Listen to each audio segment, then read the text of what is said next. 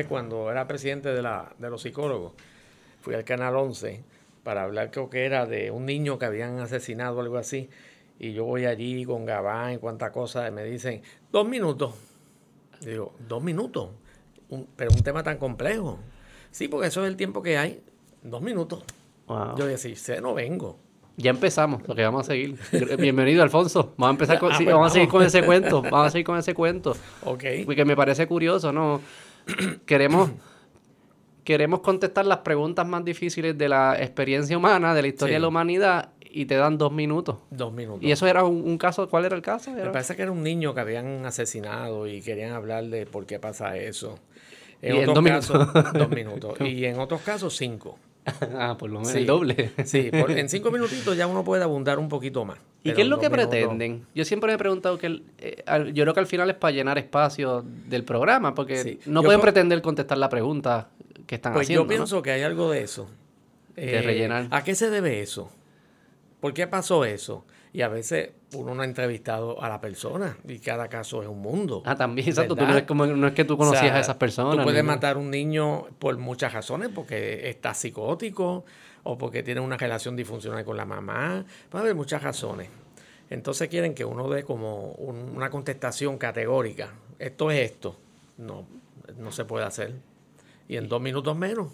Pero, pero probablemente también hay, hay, algo útil para ellos, del lado de ellos, de aunque esta no sea la respuesta correcta, es una respuesta y eso me da calma y puedo seguir con mi vida. Yo no tengo que saber todo, yo tengo que tener algo para satisfacer mi necesidad de supuestamente saber lo que pasó. Sí. Y también porque hay colegas que muchas veces dan esas contestaciones categóricas. Ah, esto se debió a esto. Pero yo no.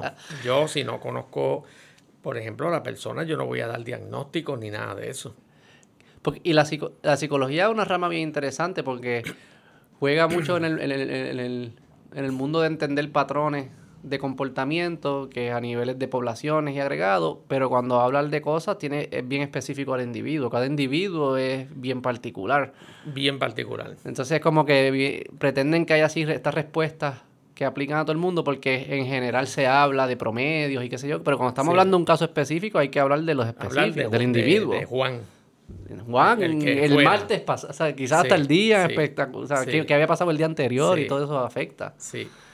También depende, si uno es un psicólogo social comunitario, pues uno puede hablar más del aspecto social donde se dio eso. Claro. Pero si uno es un psicólogo clínico, como lo soy yo, pues más nos, enfocamos más en el individuo, en ese sentido. Porque también hasta dentro del grupo social hay, hay diferencia de comportamiento. Muchísimo, claro. Vamos a hablar... Eh, ¿Quieres hablar del Will Smith primero o de Serial Killers? ¿O es lo mismo? no, no, no, no, no, es lo mismo. No, no, no es lo mismo. Vamos a hablar de Will Smith primero, si quieres. Ajá. Y después nos vamos en lo oscuro y denso. ¿Qué quieres saber de Will Smith? ¿Qué pasó? ¿Qué pasa? Eso es, bueno, eh, ¿Cómo tú lo ves? Exacto. Cuando tú lo viste, ¿qué tu ¿cuál fue tu reacción? Yo escribí un artículo que salió en Nuevo Día hace dos días. Ok. Este, y que lo han comentado bastante por ahí. Ok. Mira lo que pasa... Eh, por lo menos es mi conjetura clínica. Will Smith, cuando tenía nueve, bueno, lo primero es que el papá de Will Smith era alcohólico, era abusivo y era una persona extremadamente dominante y autoritaria. Y eso lo escribe en su autobiografía. Mm. Y le pegaba a la mamá a menudo. Pero un día, cuando tenía nueve años, mm. le da un golpe tan y tan fuerte a la mamá que la noquea, la, la dejó en el piso. Mm. ¿verdad? Cuando la mamá se levanta, él estaba presente y ve a su mamá botando sangre por la boca, estilo otro. Entonces, él dice en su eh, autobiografía que él no hizo nada, claro, un niño de nueve años. Claro. Y que él siempre se ha quedado con eso de que yo no defendí a mi mamá. Mm. Y así lo dice.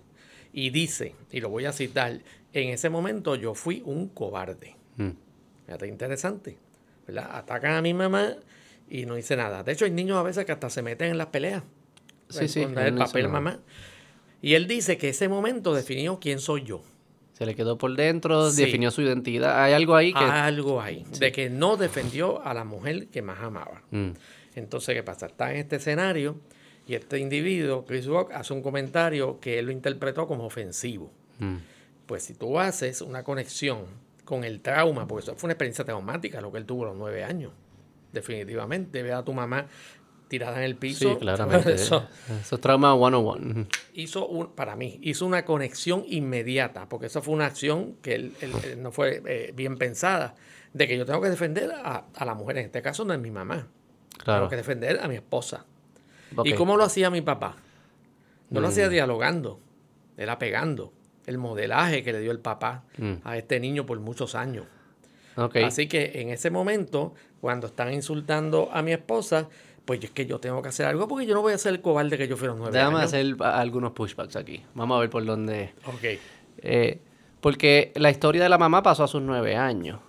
Pero Y- él tenía nueve años. Y estoy seguro que en su trayectoria habían pasado eventos similares a lo que pasó en los Oscars, de que alguien hace un chiste. Porque, Sí. o sea, eso pasa Claro. en todos lados. Exactamente. ¿Por qué no había snapeado de esa forma antes? ¿Por qué en ese evento y no antes, cuando eventos anteriores se parecen mucho a lo Porque que el sucedía? contexto era bien diferente. ¿Cuál era el contexto? Otras personas o un chiste al mismo.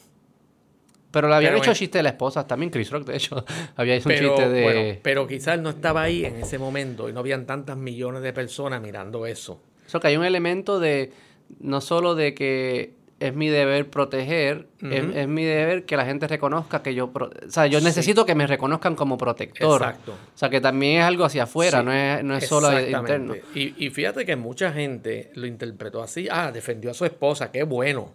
Qué bueno Sí, que lo yo no- hizo, no ¿verdad? darte Este, otro, otro, otro pushback, Sí. que era... Chris Rock no estaba al lado de él. Yo enciendo el impulso. Más, me da impulso y le meto una galleta si está al lado mío. Pero él se paró, caminó, subió unas escaleras, caminó, pero pasaron bar de segundos. Claro. ¿Cu- ¿Cuándo, uno sale del snap? O sea, porque yo pensaría, ah, a mitad de camino yo hubiese dicho, espérate, ¿qué carajo yo estoy haciendo aquí? Y me invento algo para vacilar y regreso para atrás. Y eso hubiese sido lo que todo el mundo esperaba que hubiese Sí. pasado. Chris Rock estaba como que, ¿qué vamos a hacer? ¿Vamos a eh, vacilar o no vamos a vacilar? Exacto. Y de repente, o sea, que el snap duró un par de segundos. No me parece Pero algo que es solamente impulsivo. Quizás, sí, yo creo que fue impulsiva. Sí, sí, fue ¿verdad? impulsivo, pero ¿por qué él no paró en camino? Quizás porque según iba caminando estaba más furioso. O sea, la Mm. molestia, eh, la, la- la molestia aumentó, no disminuyó. Claro, él se da cuenta al otro día de que fue excesivo lo que hizo. Él pudo desde el asiento decirle algo, como lo hizo después. Mira, cállate la boca, Al que se. O hablamos Pero después, no. o lo que sea. Es- hablamos después, o yo, pues, te voy a dar una querella por hacer eso, qué sé yo.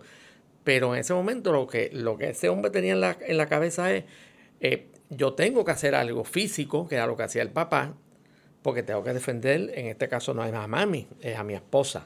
Sí. Y él hizo como una transferencia de la figura de su mamá hacia, hacia su esposa. Aquí delante de todo el mundo, millones de personas, este hombre se está burlando de, de mi esposa. Yo no voy a permitir eso. No sé. Claro, es una entiendo, yo es entiendo. una interpretación. Y yo sé que no es, no, no, no es una justificación de lo No, que no, hizo. para Es una explicación de por qué eso sucedió. Exactamente. Yo creo que hay otros elementos también ahí de, de, de, de dónde está su, el, su el momento que sentía con su relación con su esposa. Que ellos, no sé si has visto que han pasado por unas, turbul- unas turbulencias, eh, relaciones abiertas, cerradas, y han tenido sí, unos pocos. he leído algo de eso. Pero me parece bien curioso porque ahí me yo tengo hijos, un hijo de tres años y una de un año. Ok. Y hay mañanas que ellos se ellos siempre hacen lo mismo, se comportan igual siempre. Y los mismos chistes, las mismas Sí. cosas, no se quiere vestir, todo es igual el mismo día, los días. Pero mi reacción a los mismos eventos varía de día a día. También. y yo lo noto bien marcado con mi nivel de estrés. Si yo tengo estrés por trabajo, yo tengo la, mecha corta, le voy a decir, cállate ya, vamos a vestirnos. Si estoy sin estrés, ah, vacilo con él o lo que fuese que no es solo que muchos de estos eventos tratamos de explicar qué fue lo que dijo Chris Rock. Y muchas veces no es lo que dijo Chris Rock, es el estado mental que estaba el quien lo recibe. Porque mis hijos me, me tratan igual y a veces yo juego con ellos y a veces me les cago en la madre. Y, y, de- y para ellos tiene que ser bien confuso. Decir, pero espérate, si me estoy comportando igual, ¿por qué eh, hay reacciones distintas? Es porque hay algo ex- externo en ese evento que no, no nadie lo está viendo, pero existe Claro. está presente. Y por eso yo creo que la relación, del estatus de su relación, quizás había tenido un mal día, no sé. no- Ah, ahí sí que estamos en blanco porque no, no, No lo cómo- sabemos. no lo, que sí sabemos es lo de los nueve años. lo Y sabemos yo los creo que eso es importante porque los que trabajamos con trauma psicológico sabemos que cuando uno pasa por ese tipo de experiencia en la niñez, eso no es fácil de superar. Y yo lo que hago es que repito cíclicamente esa experiencia que tuve, traumática, Mm. con otras personas. Y eso se llaman ciclos maladaptativos interpersonales. Y eso yo lo veo muchísimo en terapia. ¿Y es predecible cuando va a snap? ¿O eso es algo como que... No es tan predecible porque Como como, que- tú dices, depende de quién es la persona, quién es la compañera mía, cómo yo he pasado ese día, cómo está en mi estado de humor en ese momento, eh, de, de- de quién es la persona que está quizás insultando a la, a la persona. Son muchos, muchos elementos, ¿verdad? Y dame hacerte una pregunta. Sí. Porque al final lo que quisiéramos, si quisiéramos lo mejor para Will Smith, es que pudiese sobrepasar ese trauma. O no sé cómo se cuál es el término correcto, sobrepasar, curar. eh, Sí, sanarse. Sanar el, Sí. el- el- el trauma. Sí, superarlo.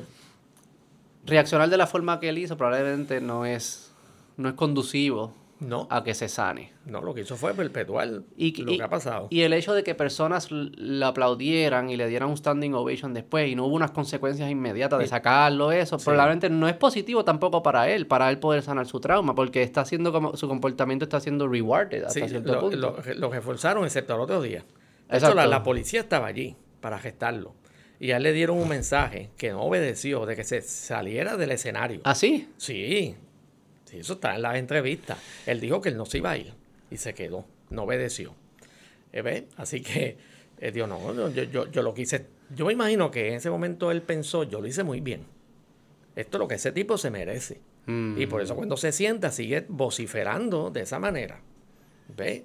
Así que no fue que él se dio cuenta, anda, met- metí las patas aquí. No, ese hombre estaba en candela. Y tiró, como dice Sí. el comediante que escuché, que, lo que hizo fue tirar un mojón en la mesa.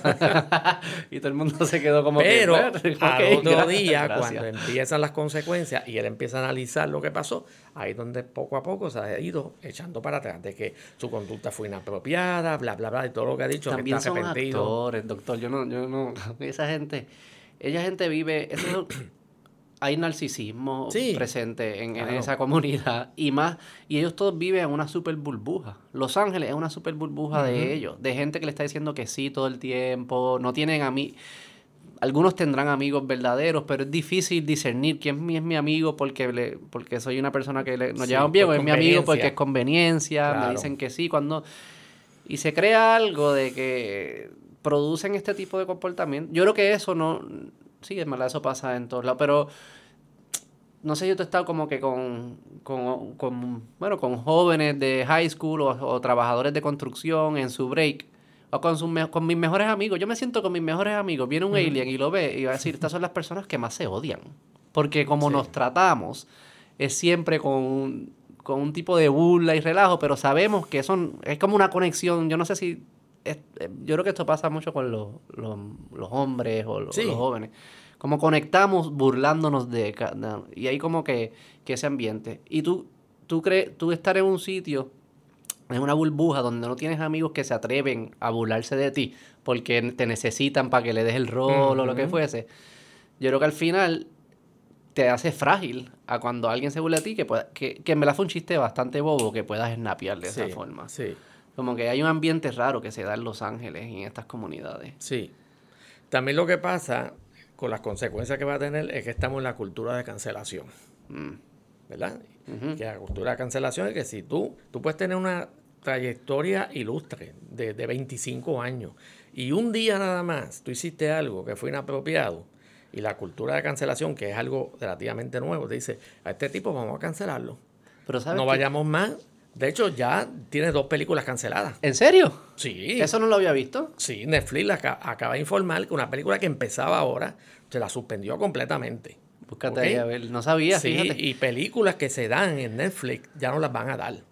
¿De Will Smith? De Will Smith. Eso salió en la prensa. Y la, y la cultura de cancelación le va a ir bien, bien, bien duro. Pero sabes que yo tengo Ajá. una teoría distinta ahí, Ajá. porque ¿Cuál es?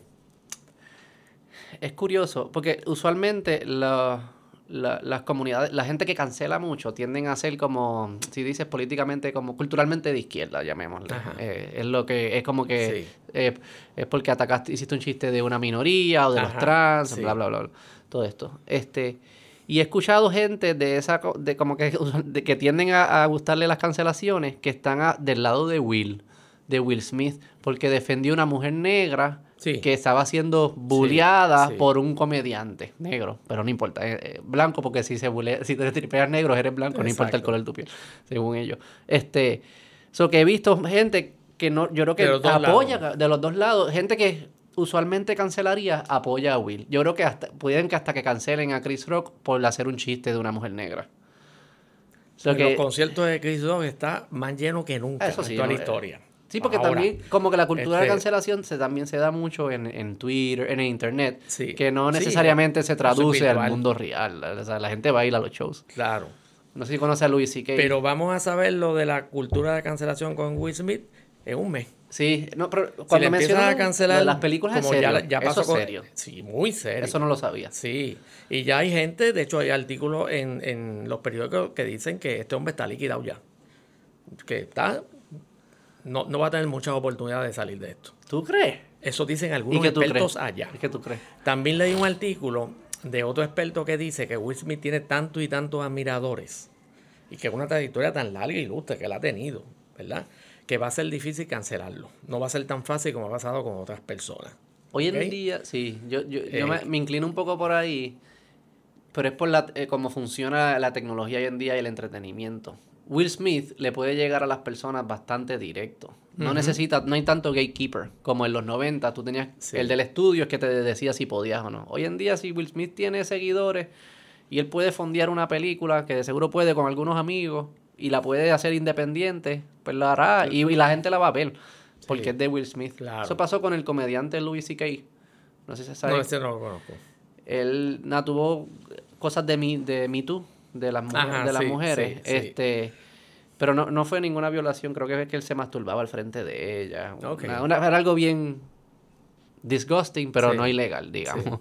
Este, pero igual lo cancelaron. Eh, lo cancelaron, entre comillas, porque él seguía llenando sus shows. Sí le quitan, cuando se tiene que ver con películas y televisión, ahí se afecta. Pero si tú puedes ir directo a la, a la- A audiencia. Él tenía un website, louisuk.com, y ponía todos sus especiales de comedia Ajá. ahí.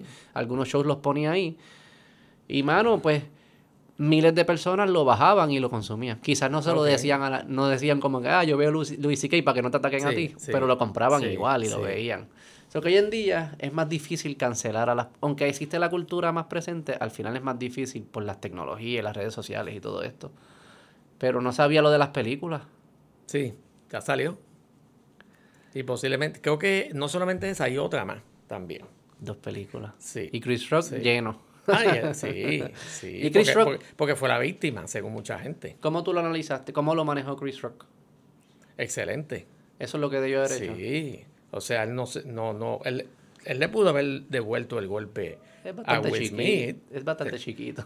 Bueno, pero cuando los hombres se ponen calientes, no importa que tú seas chiquito o grande, van para encima, como dicen. Lo que podía Eh, haber y, hecho. y él, yo creo que lo manejó muy, eh, muy ecuánime.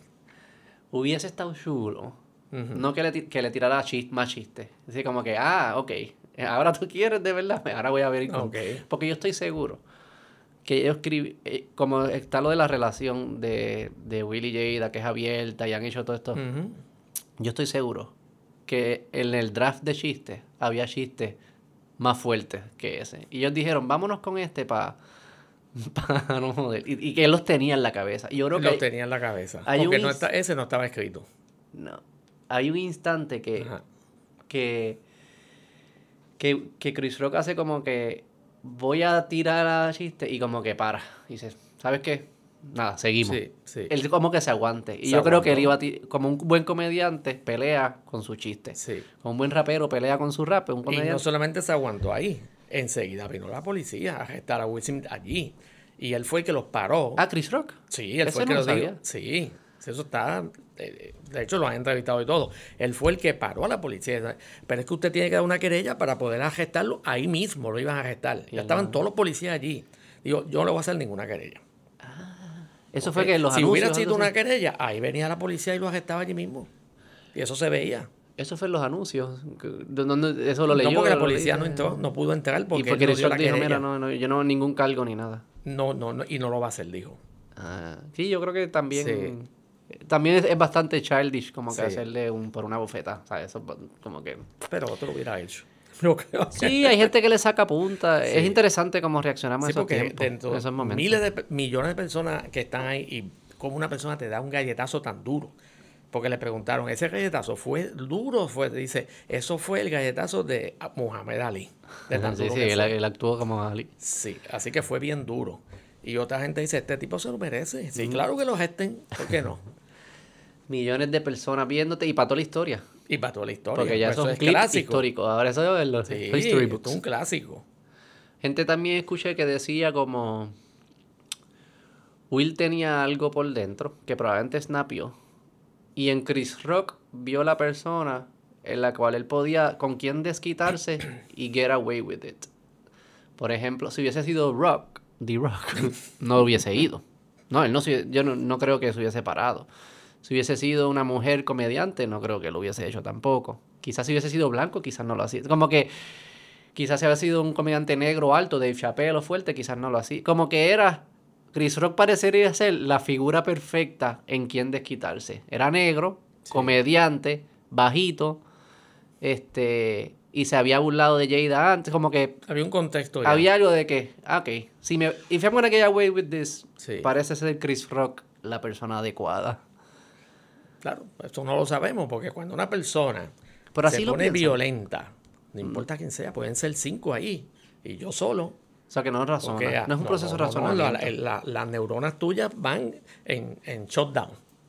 ¿Ok? Y tú te dejas llevar por el coraje, la rabia, eh, la injusticia que está pasando, y por eso mucha gente pierde la vida. O sea que el snap, uno estos snaps uno no los puede explicar con tanta lógica. No, no, a veces son más las emociones las que dominan. las emociones. Y las emociones per se no tienen como que una prelógica que dicen como que quiero snapear, pero ese es D-Rock, no voy a snapear. Como que eso eh, A veces uno lo hace después del evento. te para. en el quizás, momento, ¿no? cuando tú estás bien, bien emocionado, el- el- la corteza tuya, que es donde están las funciones ejecutivas, ¿verdad? Y esto es lo que nos diferencia de los animales, eh, básicamente está como latente, dice, te, te- dejo a ti, a las emociones. Y ahí es que la persona se pone bien, bien emocional. Entonces después es que la corteza tuya funciona y dice, wow, eh, yo metí las patas aquí. O sea, Ah. estoy agestado ahora. Por eso dicen como que nos comportamos como un animal, es porque no es, no usamos esta parte Es- del en cerebro. ese momento, ¿no? Cuando uno se ciega, la gente dice se cegó. Y se cegó no es que tú no veas, porque tú sigues viendo. Es que la parte tuya de la función ejecutiva, donde están el funcionamiento de tus decisiones, en Mm. ese momento no está funcionando bien. Pero que es raro porque uno no, uno no decide, ok, apágate, que ahora vamos a animar. No, eso es así. automático. Es como, ¿y por qué pasa? Porque es como eh, algún tipo de instinto de, sobre, de survival, como que, que está programado, a veces te tienes que apagar porque tengo que ser animal. Sí, porque las emociones funcionan de una manera, de cierta manera, como independientes de las funciones ejecutivas tuyas. Vamos a poner que tú le tienes fobia a un lagartijo. ¿Vale? Yo tengo pacientes con pero fobia, no es miedo, es que no pueden salir de la casa. Sí, sí, no es No pueden trabajar. que, "Ay, que se eche para allá. Vamos a es- poner que tú tienes fobia a un lagartijo. Wow. Lagartijo así, de dos pulgadas. ¿Ok? Y vamos a poner que lo vemos ahora en la mesa, de momento saltó. La parte tuya inteligente sabe que un trapo de lagartijo de dos pulgadas no te va a hacer absolutamente nada. Y tú lo sabes. Pero tú lo ves ahí y la que funciona es la parte tuya emocional, la amígdala, que es una parte tuya en el cerebro, el sistema límbico, que es defiéndete, que hay peligro. Que es miedo. Y eso, es precognitivo. Precognitivo Exacto, quiere decir que no es que, ah, espérate, van a analizar. No, eso es cuestión de un segundo, tú estás afuera en la escalera. Y eso es como miedo, es lo Sí. que con miedo. Sí, exactamente. Después a lo mejor a los 10 minutos dices, ay, qué bobo yo fui, mira qué pacho yo hice, que yo me fui de allí este, cogiendo por un lagartijito que había allí. Pero que tiene sentido, que tiene sentido que en momentos de miedo uno no se ponga a pensar. En momentos de amenaza verdadera, uno no se ponga a pensar y a analizar los cálculos. No, no calcules, defiéndete Sí. porque esto es vida o muerte. Lo que no tiene sentido es que se prenda para eventos que no son una verdadera amenaza, como el lagartijo. Sí, ¿Por, qué se porque- prenden, ¿Por qué se prenden esas personas? Como que de dónde viene eso. Bueno, fíjate, la mayoría de la, de la gente que tiene fobia, lo que le tiene fobia es a cosas como insectos, animales, los truenos, la altura, que son cosas que para nuestros antepasados tenían un sentido de supervivencia. ¿Ves? Sí. Y eso, Heredaron la fobia, entonces. de cierta manera, ese bagaje no se ha ido, lo tenemos todavía. ¿Y dónde, dónde está? En la parte del cerebro tuyo, límbico, que le llaman el cerebro primitivo. Porque lo tienen los caballos, lo tienen los mamíferos, los gatos, los perros. Lo que nos diferencia de esos animales es la corteza, que está mucho más desarrollada. Claro. Y el sistema evolutivo tiende a ser así, eh, que va incrementando. O sea, que no es que se deshace de lo que ya tenía, le vamos a poner la corteza, pero tenemos el, el instinto animal, lo necesitas todavía. Sí, porque el instinto animal es, para protegernos, de cierta manera. Si yo salgo de aquí y yo veo, qué sé yo, este, un leopardo ahí afuera comiéndose a alguien, pues eso se prende. Yo, o sea, yo no tengo que analizar, espérate, hay un leopardo, ¿por dónde cojo? Hago, cierro la puerta o no, no, tú vas a coger y yo salgo aquí, yo me tiro por el techo, por ahí para arriba. y, no importa que yo me salga herido o lo que sea, me tengo que proteger. Y eso es algo, ¿verdad?, que los seres humanos tenemos y qué bueno que lo tenemos, porque nos salva de muchas situaciones. Y, entonces los que, las que parecen irracionales, ¿verdad? Porque si ve un leopardo, pues... Y, eso, es legítimo. eso es legítimo. Eso no es una fobia, es un miedo. Es un miedo. La fobia se le llama... Exacto. Fobia es cuando es un miedo ilegítimo. Exactamente. Irracional, que no tiene lagartijo, a ti no te va a hacer nada. Y es producto... Uno lo hereda, esa fobia. Uno hereda fobias. Mm, alguna gente dice que sí, pero la mayoría son adquiridas. ¿Y cómo Cuando tú le preguntas a la gente, ¿por qué tú le tienes miedo a los perros? Por ejemplo, pues te dice muchos de ellos que pasan dos cosas. Número uno, a mí me mordió cuando yo era chiquito, adolescente, un perro bien duro que me llevó al hospital. O yo vi, que es lo que se llama modelaje o aprendizaje vicario, yo vi cuando un perro atacó a una señora y la tuvieron que llevar al hospital. No me pasó a mí, pero lo vi y me asusté mucho. Y ese es el detonador. La mayoría de la gente con fobia te va a decir exactamente cómo empezó la fobia. Por ejemplo, yo tuve una paciente con una fobia bien, bien severa a estar en sitios encejados. A lo mejor no podía estar aquí. No hay claustrofobia. No hay, no hay ventanas, etc. Pero mira lo que le pasó. Cuando tenía como siete años, ella estaba jugando al esconder con la hermana. Y estaba jugando, entonces era un sitio bien amplio y había una nevera allí, que vieja, mohosa. Y ella dijo, me voy a, meter dentro de la nevera, cierro la puerta para que no me encuentren.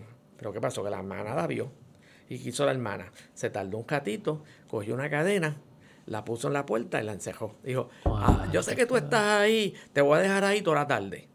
Entonces empezó a dar, a darle y pensó, yo voy a morir asfixiada aquí. Claro. Y llorando y llorando y llorando. Y al jato la hermana la sacó riéndose. Después de eso, esa mujer no puede estar en... Bueno, pues si ella va a una tienda y lo que hay es un bañito chiquito, ella no puede entrar a ese baño. Por ejemplo, ascensores. Olvídate. Sí, que la mayoría de las fobias sí. son eventos traumáticos. Son eventos que hacen una conexión con el sistema tuyo este, primitivo. En ese momento ya pensó que se iba a morir. Y eso se programa, como que dice, espacios pequeños equivale a posibilidad de muerte porque te quedas trancado. Inmediatamente. y el cerebro va a estar listo para protegerte. Exactamente. Sí. ¿Y cómo sale de eso? ¿Es posible? Ah, con terapia. ¿Y qué, qué, busca la terapia? ¿Cómo, cuál es la filosofía? Pues una terapia que más funciona, es lo que llaman el gold standard, que es la medida dorada, porque es la que más funciona, es la terapia de exposición. La terapia de exposición es que tú te vas a exponer a lo que tú le tienes miedo, en el caso del lagartijo, ¿verdad? Pues tú te vas a exponer de una manera gradual. Por ejemplo, yo tuve una señora con una fobia de lagartijo bien severa. Pues nosotros empezamos que tenía que coger una revista y recortar eh, fotos de lagartijo. Así de close-up. Así los ojitos así, mirando. Ella me llevó como 10 fotos. Hasta ella, no, ella no podía mirar eso. Hasta eso ya, ¿sabes? No es ni el, es hasta una imagen del lagartijo. Imágenes. No hay gente que apaga el televisor si ve el objeto fóbico. ¿verdad? O sea, en la televisión. Después yo compré un lagartijo de goma en una tienda. Me acuerdo. Era bastante real. Okay. Y yo me acuerdo que cuando yo le puse el lagartijo a la señora, y yo se lo había dicho, mira, es un lagartijo. En cuando yo puse el lagartijo, la señora lo que hizo fue mirar la pared. Y decía, mira el lagartijo que está aquí. Y hacía así, no podía, doctor, no puedo. Y empezó a llorar inmediatamente. Y sabemos que era de goma. Pero ahí esa parte que yo estoy hablando ahora, ¿ok? Del sistema límbico, no entiende eso. En la imagen nada más del lagartijo, ya la pone a ella en esa actitud. Entonces, ¿cómo es la terapia de exposición? Pues que poco a poco ella tuvo que mirar el lagartijo, ok, eso nos cogió una hora. Y yo le hice el modelaje. Yo le dije, mira, el lagartijo yo lo voy a tocar. Y cogí el dedo y empecé a ponerle el dedo. Mira, no se mueve. dame tu mano. Y le cogí la mano así, estaba temblando. Vamos a tocar el lagartijo a ver qué pasa. Entonces, así, así. Tú te fías, mira. Mira, no hace nada. Y estuvimos así como 10 minutos. ¿Ok? Y yo, este lagartijo, tú te lo vas a llevar en tu cartera y lo vas a poner en tu casa en diferentes sitios. En el fregadero, bla, bla, bla, bla. mirando siempre ahí más. Exactamente. Y esa señora con eso y otras cosas que hicimos empezó a mejorar marcadamente. De hecho, eh, ya como en la cuarta sesión sacó el lagartijo de la cartera. Ay, mire, doctor, si ya esto a mí, esto es aburrido. Y sacó me hizo así, mira, esto no me da miedo. Y me lo tiró. Ah, qué brutal. Ah, porque se expuso sistemáticamente al objeto. ¿Y cómo, cómo, o sea, parece que como que con la parte del cerebro lógica uno no puede explicarle a, como que no le puede explicar al, otro. Es, es, exposición. Es casi como es, enfrentarte a la misma a, la mismo evento y que tu cuerpo sepa que la señal anterior era ineficiente o inefectiva. Era, falsa. Era falsa. Exacto. La, única manera que yo voy a averiguar que es falsa es si me expongo. O sea, la amenaza es falsa. Si tú me explicas a mí, me das una clase media hora, mira, los lagartijos no matan a nadie, no hay estadística de eso. Y así, ah, pues yo lo puedo entender, pero yo veo el lagartijo y salgo cogiendo. Sí, porque no es la parte del cerebro lógico. Exactamente. es la parte... fíjate interesante, en los estudios de neuroimágenes que se usan ahora para medir la psicoterapia, tú coges la persona con el miedo al lagartijo y se lo presenta y enseguida el sistema límbico se prende. Y lo puedes ver clarito en colores, ¿ok? Como si hubiera un peligro real. Cuando pasan por terapia de exposición y termina, tú lo haces el, el mismo estudio y ese cerebro está como un cerebro normal, desactivado. O sea que no solamente es que el cliente te lo dice, que estoy mejor. Hay evidencia. Es que, a nivel neurobiológico se está procesando. Uno puede ver el procesamiento sí, y hay un montón de estudios acerca de eso. Y hay lo opuesto. Hay gente que no le tiene miedo a cosas que le debería tener miedo, me imagino. Los que hacen como de cosas bastante ah, extremas, deportes extremos. Sí. Yo vi el tipo de este, ¿tú has visto el que escala las montañas sin amarrarse? Yo creo que le hicieron un estudio de la amígdala, creo que era también, y era no, no le enviaba la señal que le envía a una persona normal. Exactamente. Sí, y así hay expertos que han documentado que la gente que hace cosas peligrosas antisociales les pasa eso. Tiene una deficiencia en generar miedo. Por ejemplo, si yo hay una farmacia en la esquina, ¿verdad? Yo tengo que volver aquí. Yo digo, yo estoy pelado, yo me voy a meter ahí y voy a saltar. A mí eso me daría muchísimo miedo. O sea, nada más que de acercarme a la farmacia, yo empiezo a pensar, un policía, eh, un tiroteo va a salir mal, yo no voy. Pero hay gente que dice, ah, eso no es nada. Estamos acá donde está el revólver. Y entran lo más, lo más chilling, ¿ok?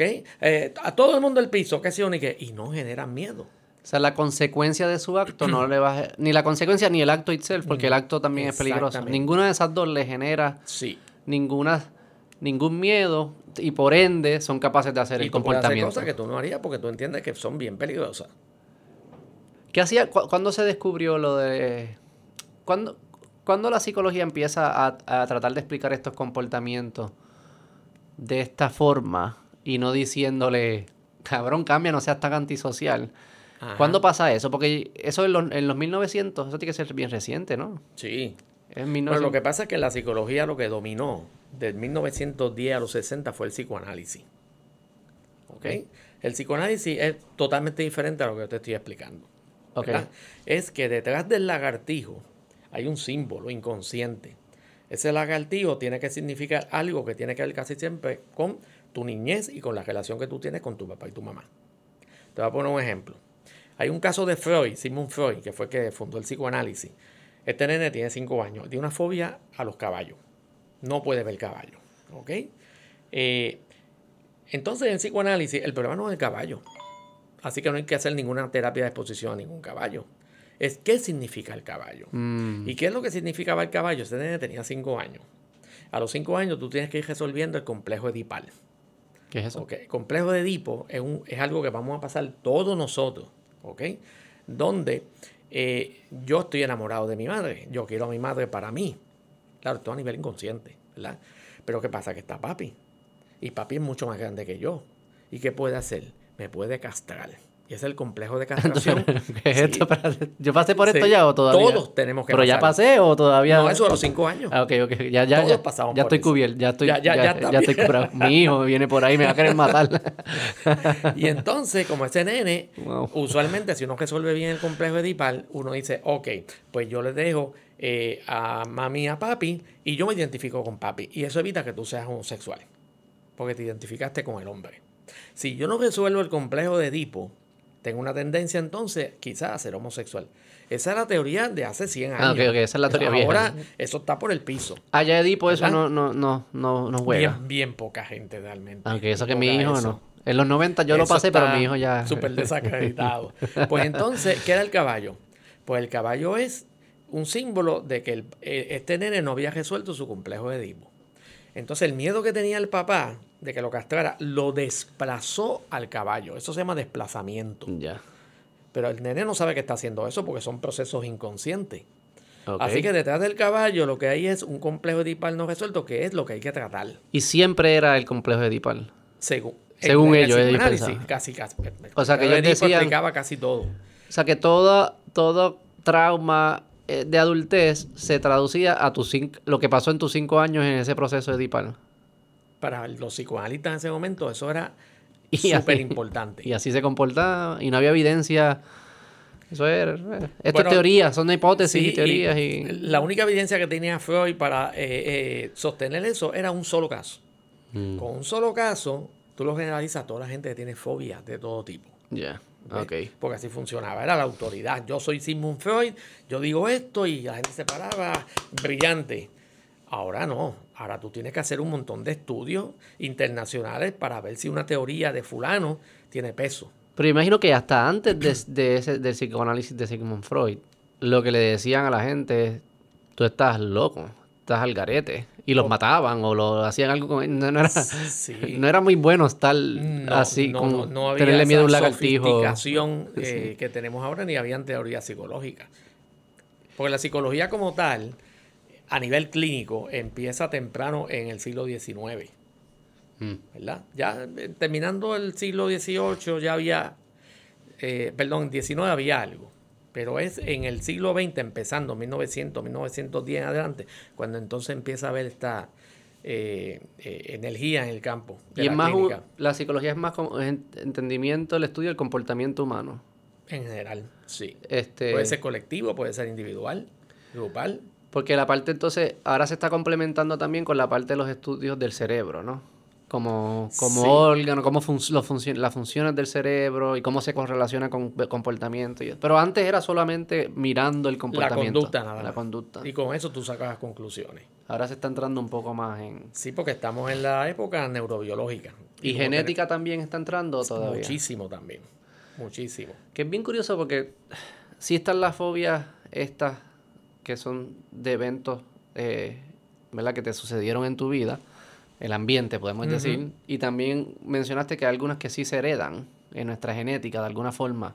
Que tenemos una predisposición. Hay una eso. predisposición. Sí. ¿Qué usted piensa de toda la conversación del free will y, y el libre albedrío? Porque yo escucho muchas de estas Sí. tanto esos ejemplos como usted menciona, como otros ejemplos de, de serial killer, que entramos en eso ahora, de que le- creo que le encontraron un tumor, luego que se había muerto y qué sé yo qué, lo he mencionado antes. ¿Y qué me dice a mí que los que se comportan hoy en día psicopáticamente no son, son tumores que aún quizás no hemos encontrado, pero que en 100 años alguien va a descifrar, no, lo que tenían era esta enfermedad, no es que eran, no es que ellos querían ser criminales como tal. Y me- siempre me termino, cada vez que hablo con psicólogos, termino en esta conversación de free will. En verdad somos nosotros Sí. decidiendo, esto es como bueno, que... ya eso no es tanto psicología. No, esto es Ya filósofo. Esto, Sí, esto sí, es más filosófico. pero- Pero, a mí me gusta, hay un psicólogo bien famoso que murió creo que hace dos años, Bandura, que él hablaba de el determinismo recíproco. Determinismo porque estamos determinados, pero es recíproco porque está la parte mía, de Alfonso, que no se pierde, está lo que ha aprendido del medio ambiente y entonces también está la parte de cómo la gente reacciona a mi conducta. Así que esas tres cosas, de, de cierta manera, van a determinar cómo voy a ser yo y cómo yo reacciono a las cosas. Ok. Esa parte individual mía no se pierde, por lo tanto, tú no puedes, si yo tengo 10 individuos aquí y los expongo a un evento, los 10, aunque sea un evento fuerte, emocional, la- hay una variedad increíble de respuestas. Sí. ¿Ok? Y eso explica por qué hay tanta resiliencia, ¿verdad? Resiliencia, no sé si has oído el término, Sí. es que te pasa algo, ¿verdad? Puede ser colectivo en un país, Ajá, un huracán, Sí, sí. o algo que te pasa a ti, y sorpresivamente la mayoría de la gente son resilientes. O sea, no se deprimen, no hay que llevarlo a un hospital mental, no tienen que recibir psicoterapia, eh, eh, se, se tambalean un poco, pero siguen funcionando bastante bien. La resiliencia es lo, eh, al final es lo mismo que la capacidad de adaptarse. No, son, son, Son distintas. Sí, porque yo me puedo adaptar, por ejemplo, a un, a un trabajo nuevo. ¿Verdad? Dice, mira, tu trabajo es de escritorio, ahora vas a hacer llamadas telefónicas. Bueno, pues está bien, pues vamos a hacer eso, yo me adapto. Pero ahí no ha pasado ningún evento traumático. Pero cuando sucede un evento traumático, que al final es, es un, lo llamamos así, es como un cambio drástico de tu realidad. Ajá. ¿Verdad? Que tiene que Este, ser adverso. Adverso, Sí, que presenta nuevas... es bueno, pues no. Exacto, sí, sí, un cambio Sí. drástico adverso. Tu capacidad de adaptarse, Como puede ser un divorcio. Divorcio difícil. pero es tu capacidad de, de- Le llamamos adaptarse, pero es tu capacidad de vivir esta nueva realidad. Eso no es otra eso es lo mismo que adaptarse. De lejos se ve como adaptación. Sí. tu capacidad de vivir en, en esta nueva realidad parece ser positiva, el- eh, tienes mucha capacidad de hacerlo, lo puedes lograr. Es como ser resiliente también, como que Sí, es similar. sí, también. es como- Puede pasar con cosas que no tienen que ser traumáticas. Lo que pasa es que la resiliencia se estudia mucho cuando hay trauma. claro, claro. Porque ahí es cuando tú esperas que la gente se va a caer. ya. ¿Ves? Y entonces la gente no se cae. Digo, hay gente que sí, obviamente. Sí, sí, sí, sí. Hay cuatro caminos, según este George Bonano, que es un experto en esa área. Eh, como el 50% de la gente que le pasan cosas eh, traumáticas va a ser resiliente. Y eso es bueno. ¿Cuánto qué por ciento? Como 50. Ok. Por ahí va, según los estudios. Otros se van a caer, me voy a deprimir, tengo que ir a, qué sé yo, a un hospital psiquiátrico, pero en cuestión como de cuatro o cinco meses empiezo a recuperarme. Ese es el- es el que él llama recuperación. Mm. Y en un año o dos estoy trabajando bien y yo de ah, eso yo, eso yo lo superé. El tercero es el que se afectó muchísimo y pasa un año y pasan dos años y todavía está igual. Mm. Ese es el que vemos mucho en terapia, que no mejoró el trauma. Y el cuarto es el que parece que lo, mejor, lo, lo manejó bien. Oye, mira, este tipo manejó eso bien, pero al año se cae. Ok, Eso es lo que se llama la, la respuesta retardada. Se tardó en caerse. ok, Esos son los menos, 5%. ok. Así que O sea que fíjate, 50%, la mayoría o la mitad lo Son maneja bien desde el principio. Sí. En el segundo grupo necesita un apoyo corto plazo, pero se recupera. Pero se y ese que es como 20% también. sí, 25. como un 20, un 25. O sea que tres cuartos, después de un año, pueden manejarlo. la mayoría de la gente. Hay algunos que echan para atrás, que ese cuarto grupo que es pequeño, y otro grupo como 20%, que entonces se quedó es ahí. más permanente o dura más tiempo. Sí. Pero también hay como una referencia circular ahí en el aspecto que lo que se define como trauma varía por esos mismos grupos, ¿no? El- el- el- el- por Bueno. ejemplo, para mí no es traumático ver un lagartijo. No, eso, Yo eso no se Nadie me diría... traumático. Pero No. si yo fuese, me deberían. Si, si hay gente que, para gente sí que es traumática, tiende como que lo, de, lo que definimos traumático que por es definición es que no lo podemos manejar. Lo que pasa es que tienes que seguir la guía de lo que es un trauma, porque si todo el mundo define trauma de manera diferente, sí, sí. pues entonces se formó un revolú. Y hoy en día, para tú definir trauma, tú tienes que cumplir en, en el DSM-5, por ejemplo, el criterio A. El criterio A es que tú te expusiste a una experiencia donde te violaron o intentaron violarte, donde trataron de asesinarte o donde te hirieron, ¿ok? O viste personas cerca de ti que les pasó eso. ¿Ves? Así que son experiencias, no es pasar un mal rato, Sí, sí, sí. ni un lagartijo. definido. El lagartijo no, no, no, no, no cumple esos criterios, el lagartijo no te va a mutilar. Así que usualmente cuando estamos hablando de una experiencia traumática, estamos hablando de experiencias que son espantosas. Pero yo escucho eso ahora Ajá. y ahora ese 50% suena bastante psicopático. Ajá. Personas que ven cosas así y es como que, eh, ok, dale, seguimos. Sí, pero como no que, sencillo. Pero, enti- pero entiendes lo que te digo. Eso no es positivo tampoco. Es como el huracán María. Que no reacciones de ninguna Sí, la forma. gente reacciona. No, pero los que no reaccionan de ninguna forma a Todo un evento reacciona. Negativo Lo que no puede es ser que bueno tampoco. no, no. Ni el que, le va mejor, como que coño, vi una violación. Coño, este día no puede ponerse mejor. no, Qué es un- gran ese es un psicopático quizás. Eso es lo que me refiero. Fíjate que la resiliencia lo que implica es que a mí me pasó algo que fue fuerte. Me trataron, me hicieron, me hicieron un kayaking. Mm. Pues yo no voy a decir, ay, sí, che, chicos, llévatelo, no te apures, date un paseíto. Eso es absurdo. Yo me voy a afectar, yo voy a llorar, yo voy a tener quizá una noche que no voy a dormir. Pero en un tiempo bastante corto, yo volví al trabajo. Claro. Volví a hacer lo que hacía antes. Si jugaba deporte, juego, me compré otro, otro carro nuevo. Eso que resiliencia Este- no es ausen- ausencia de, De de dolor, de miedo, Sí, no, ni nada. Es, no. es, Es que me- es- me atrevo a vivir aún con eso presente. Y de una manera muy parecida como yo la tenía Ya. antes. Sí, sí, sí. sí. Eh, Eso, eso es una persona Y el resiliente. ser humano es bien...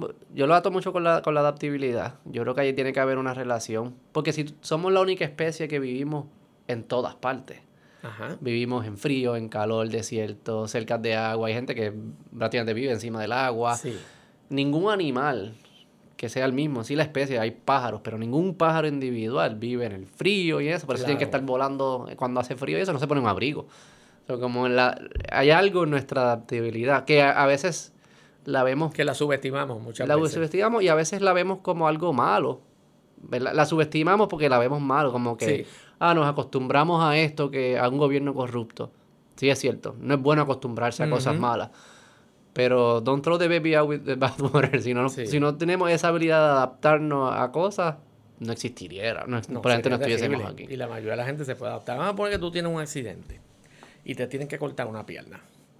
Si yo te pregunto ahora mismo que tú tienes tus dos piernas bien, Sí. oye, si tú perdieras una pierna mañana, tú dirás, "Se- se- me, me fastidié.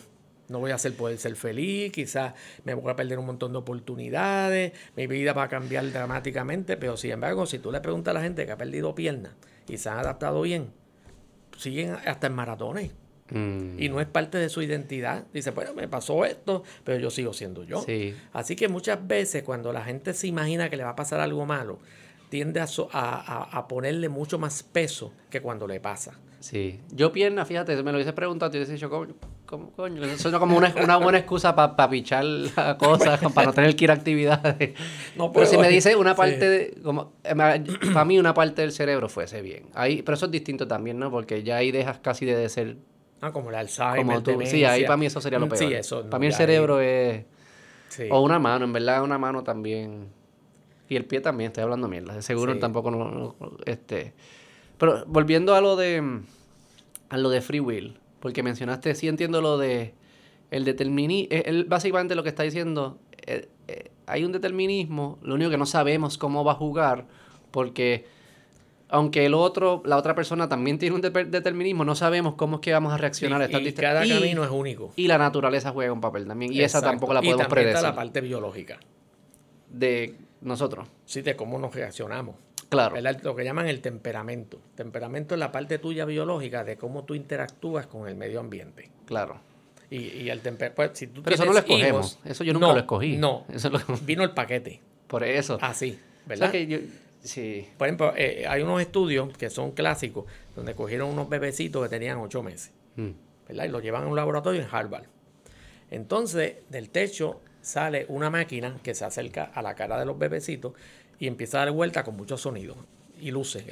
Entonces, habían bebés que cuando veían eso encima, empezaban enseguida a llorar, empezaban a mover las piernitas duros, que cuando los bebés están asustados hacen eso, se les sacó la saliva a ver cómo estaba el cortisol, que es una eh, variable que mide eh, el estrés en el cuerpo, y la pupila cómo estaba. Cuando tú tienes miedo, la pupila tuya se contrae.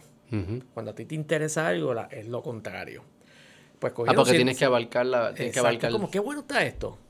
Pues entonces cogieron esto, casi 200 bebés, y le hicieron ese estudio. Entonces, habían unos que es lo que se llaman los inhibidos. En cuanto veían la máquina bajar, a llorar. Mm. ¿ok? El cortisol estaba por las nubes. La pupila contraída. O sea, que son bien los latidos- sensitivos. ah.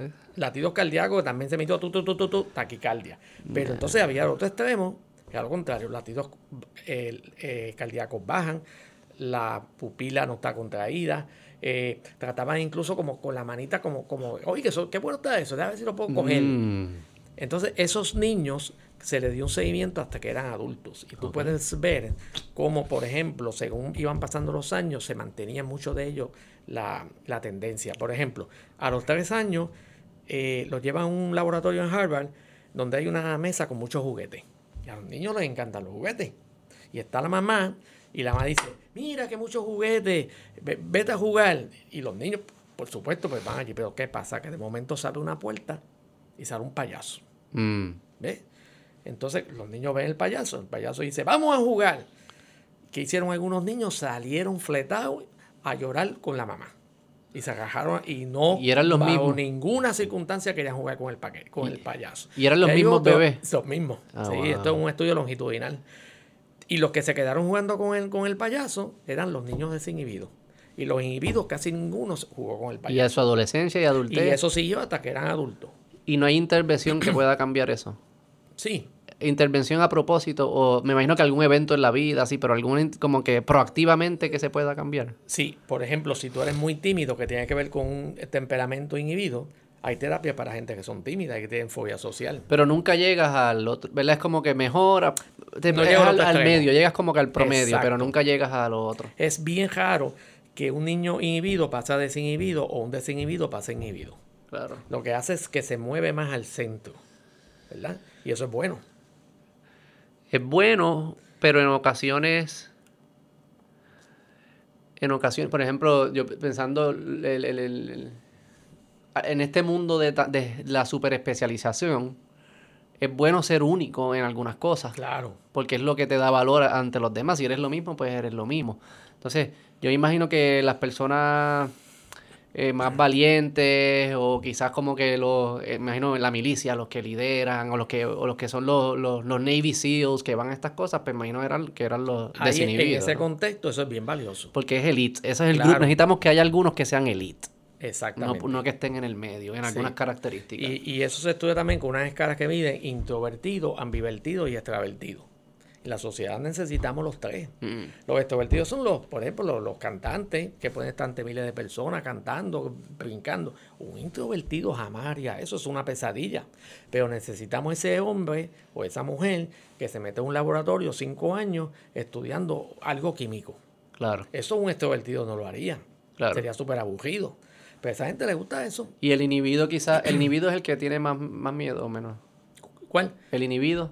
Pues eso es otra cosa. No, la el- pero de, de los bebés que Ah, mencionaste. el, el individuo es el que tiene más miedo. Que, también es útil. Tú miedo. te puedes imaginar como quizás son personas que están investigando eh, pe- pedofilia en el internet o algo y, y son altamente sensibles a, a señales de, na- de, de cosas Sí, peligrosas que, quizás eso es útil. rápido. Es, quizás esa personalidad es útil en ese aspecto. Podría ser.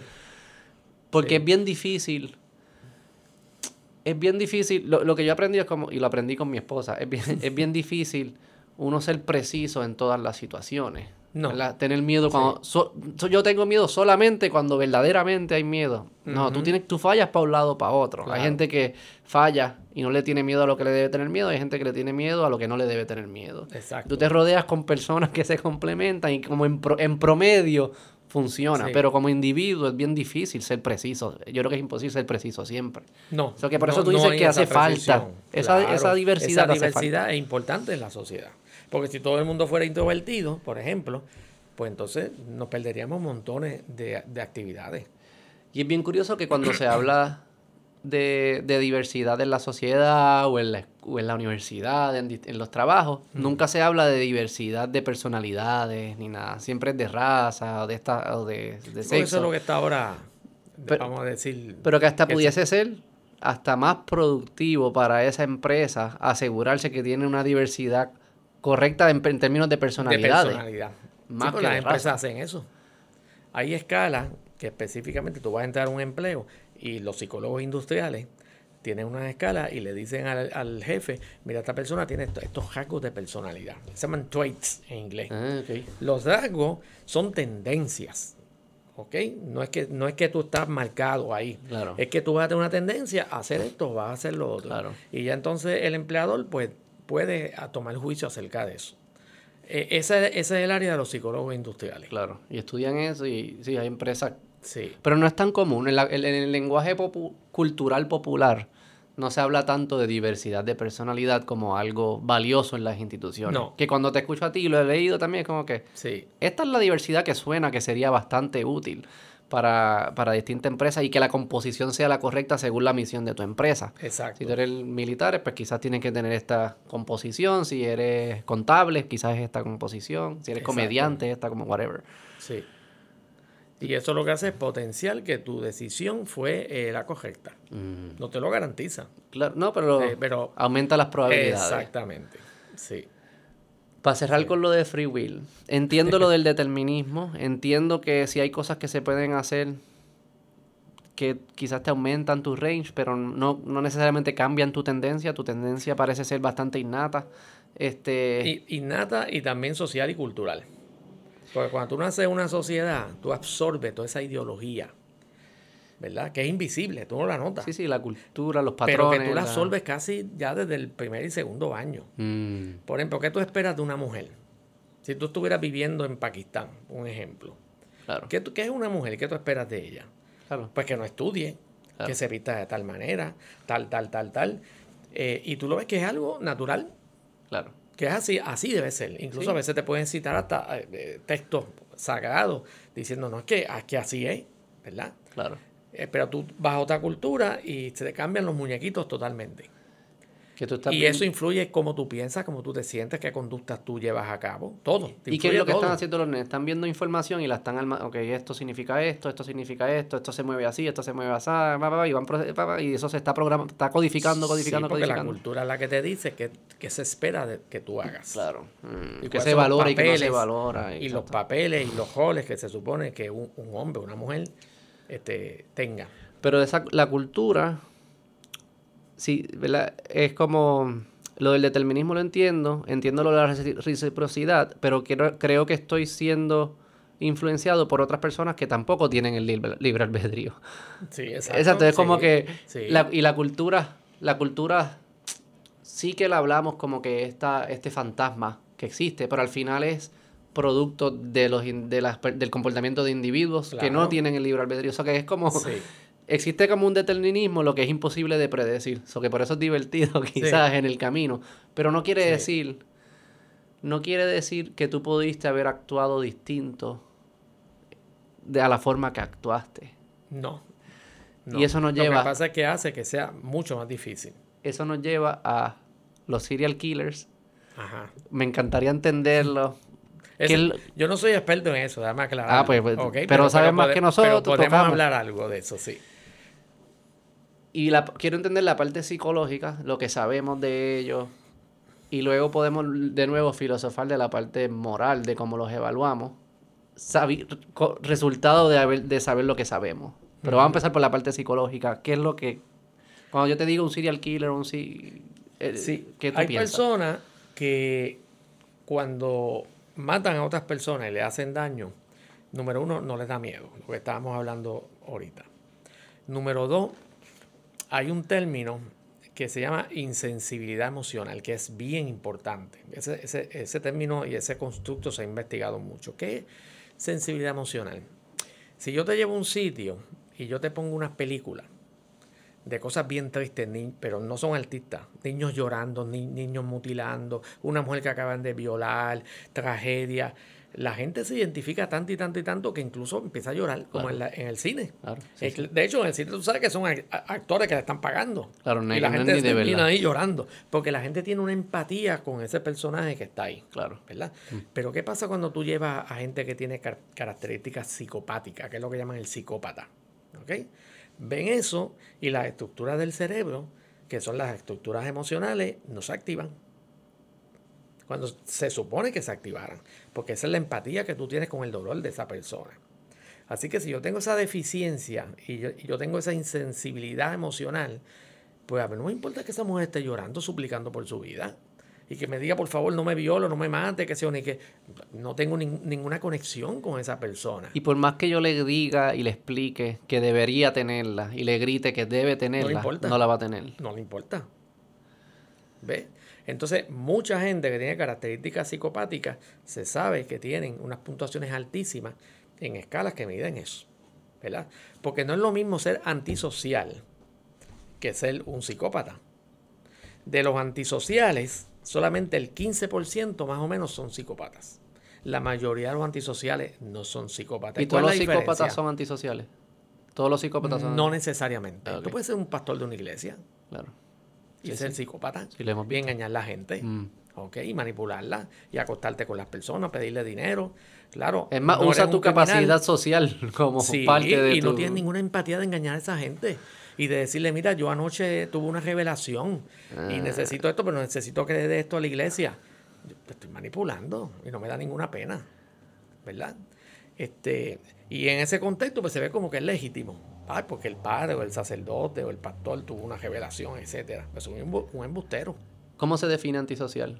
Antisocial es una persona que está rompiendo las reglas de esa sociedad, de lo que se supone que tú hagas o no hagas. Por ejemplo, si tú juegas una tienda y lo haces a menudo, no, no es un solo día. Si tú has tenido en los dos últimos trabajos, los dos últimos años, seis trabajos, ¿y por qué te gustaron en dos años? Ah, porque robabas allí, o porque le diste al jefe, ¿ok? eres violento, mm. eres bien mentiroso y no te importa mentir. Si tú tienes unas características que se llaman, pues, eh, que tú tienes una tendencia antisocial, pues la posibilidad es altísima de que tú estés en la cárcel, que te hayan arrestado, ¿ok? O que te hayan votado de muchos empleos. ¿Y ese ambiente eh, antisocial se, se, conecta más con ambiente que genética? O, es ambas? Más el psicópata que el antisocial, porque el antisocial tiene un aspecto eh, cultural, histórico bien grande. Por ejemplo, si tú vives en una comunidad pobre, donde hay pocos recursos, pues para mucha gente una alternativa de vivir bien es vender droga. Y también vives en un... vive. también no todo el mundo vive en la misma sociedad. Claro. O sea, que tú vives en, en, subculturas que las reglas y los patrones son distintos. Entonces, eso te hace ser exitoso en esa subcultura, te mueves a la otra y la otra tiene otra regla. Y entonces, te dicen antisocial, pero en verdad, yo no era, allá yo no era antisocial, soy antisocial aquí. No, aquí era un héroe. Exacto. Quizás un Robin Hood, como decían, ¿verdad? Pero todas las sociedades tienen leyes, todas. Y si tú esas reglas las violentas, pues entonces tú, tú vas a pagar la factura. ¿Ves? En este caso, pues te arrestan o hay consecuencias o te botan del empleo o vas a la cárcel. ¿Y se considera antisocial si yo estoy rompiendo una regla que yo puedo argumentar y demostrar que es una regla que no debería existir? Ah, no necesariamente. Por ejemplo, cuando pasó lo de Vieque, Exacto. con Rubén Bejío, que lo arrestaron y estuvo preso. Nadie diría que él es antisocial. Y él estuvo preso porque pues, violentó unas leyes. ¿okay? Porque su acto se veía como más social, digamos. Era más aceptado por la sociedad que la misma ley. O sea, que no es necesariamente la ley, sino es las reglas culturales, más lo que determina si es antisocial. Exactamente. Son las reglas Así que tú puedes estar preso, pero no necesariamente porque cometiste una conducta antisocial, es que violaste unas leyes. Se supone que eso no se haga. Supone que tú no estés protestando allí. Pero el psicópata es distinto. El, es, otro, es otro. Se goza lo que hace. Ah. Lo disfruta. Que es lo que llamaríamos evil, ¿no? Eso es lo que es evil, ¿no? Como que el disfrute del, sufrimiento ajeno. Sí. no tiene esa empatía con los demás y hace cosas que pueden ser eh, devastadoras para las personas. Que puede ser, como te dije, puede ser un empresario que explota a los empleados, un sacerdote, este, un político y muchos de ellos, pues, criminales obviamente. Hay un libro que es un clásico, de hecho se ganó unos premios, se llama The Faith Healers, los curanderos de la fe. Mm. Y está escrito eh, por varios autores, pero el primer autor es, eh, se, murió hace unos años, James Randi. James Randi era uno de los magos, como Houdini, más famoso que había en los Estados Unidos. Ok. okay Súper famoso.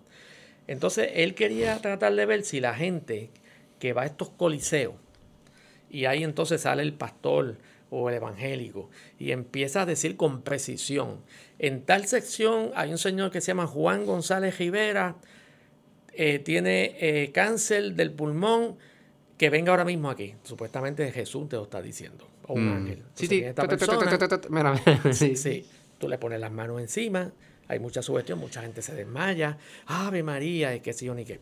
Pues mira lo que ellos hicieron. Ellos lo que hicieron fue que pusieron a más de 20 asistentes a que llegaran bien temprano al coliseo.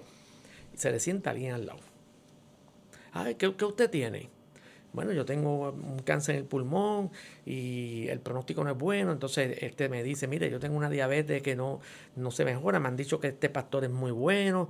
Este, eh, ¿Y dónde usted vive? ¿Qué sé Datos básicos. Mm.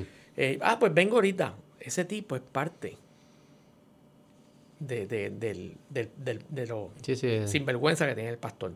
¿Y cómo se sabe eso? Porque entonces al pastor le dicen, eh, en tal sección está este señor, en tal sección hay tal señora, y se lo anotan en unos papelitos. Y este hombre tiene una memoria fotográfica y se acuerda de los nombres y la sección, la sección 5A, yo sé que es por aquí. Entonces ellos lo que hicieron fue que cuando se acababan este, estos eventos, eh, se metían y se llevaban todos los zafacones y todas las bolsas y las abrían en, un sitio que ellos tenían. Y ahí estaban todos los papelitos. En el libro aparece una mesa completa con todos los papelitos, los nombres, sección tal, que el tipo está abusando. O sea, tú vas a engañar a esa gente a Y decirle que tú no tienes cáncer cuando tú tienes no, no, no. cáncer, que Cuando- no tienes que ir al médico más y que no te tomes los medicamentos porque ya tú estás sanado. Sí, no, eso. Eso, o sea. y entonces todo el dinero que le daba a la gente, Wow. a esta gente. Pero loco, también hay lo que era, como que me imagino que para alguna gente como funcionaba eso. O sea, cuando es algo de una enfermedad así, pues obviamente no, pero es cuando Hay es muchas enfermedades que son psicosomáticas. que funciona, que te creas que alguien te dijo que estás curado o algo así. Puede pasar.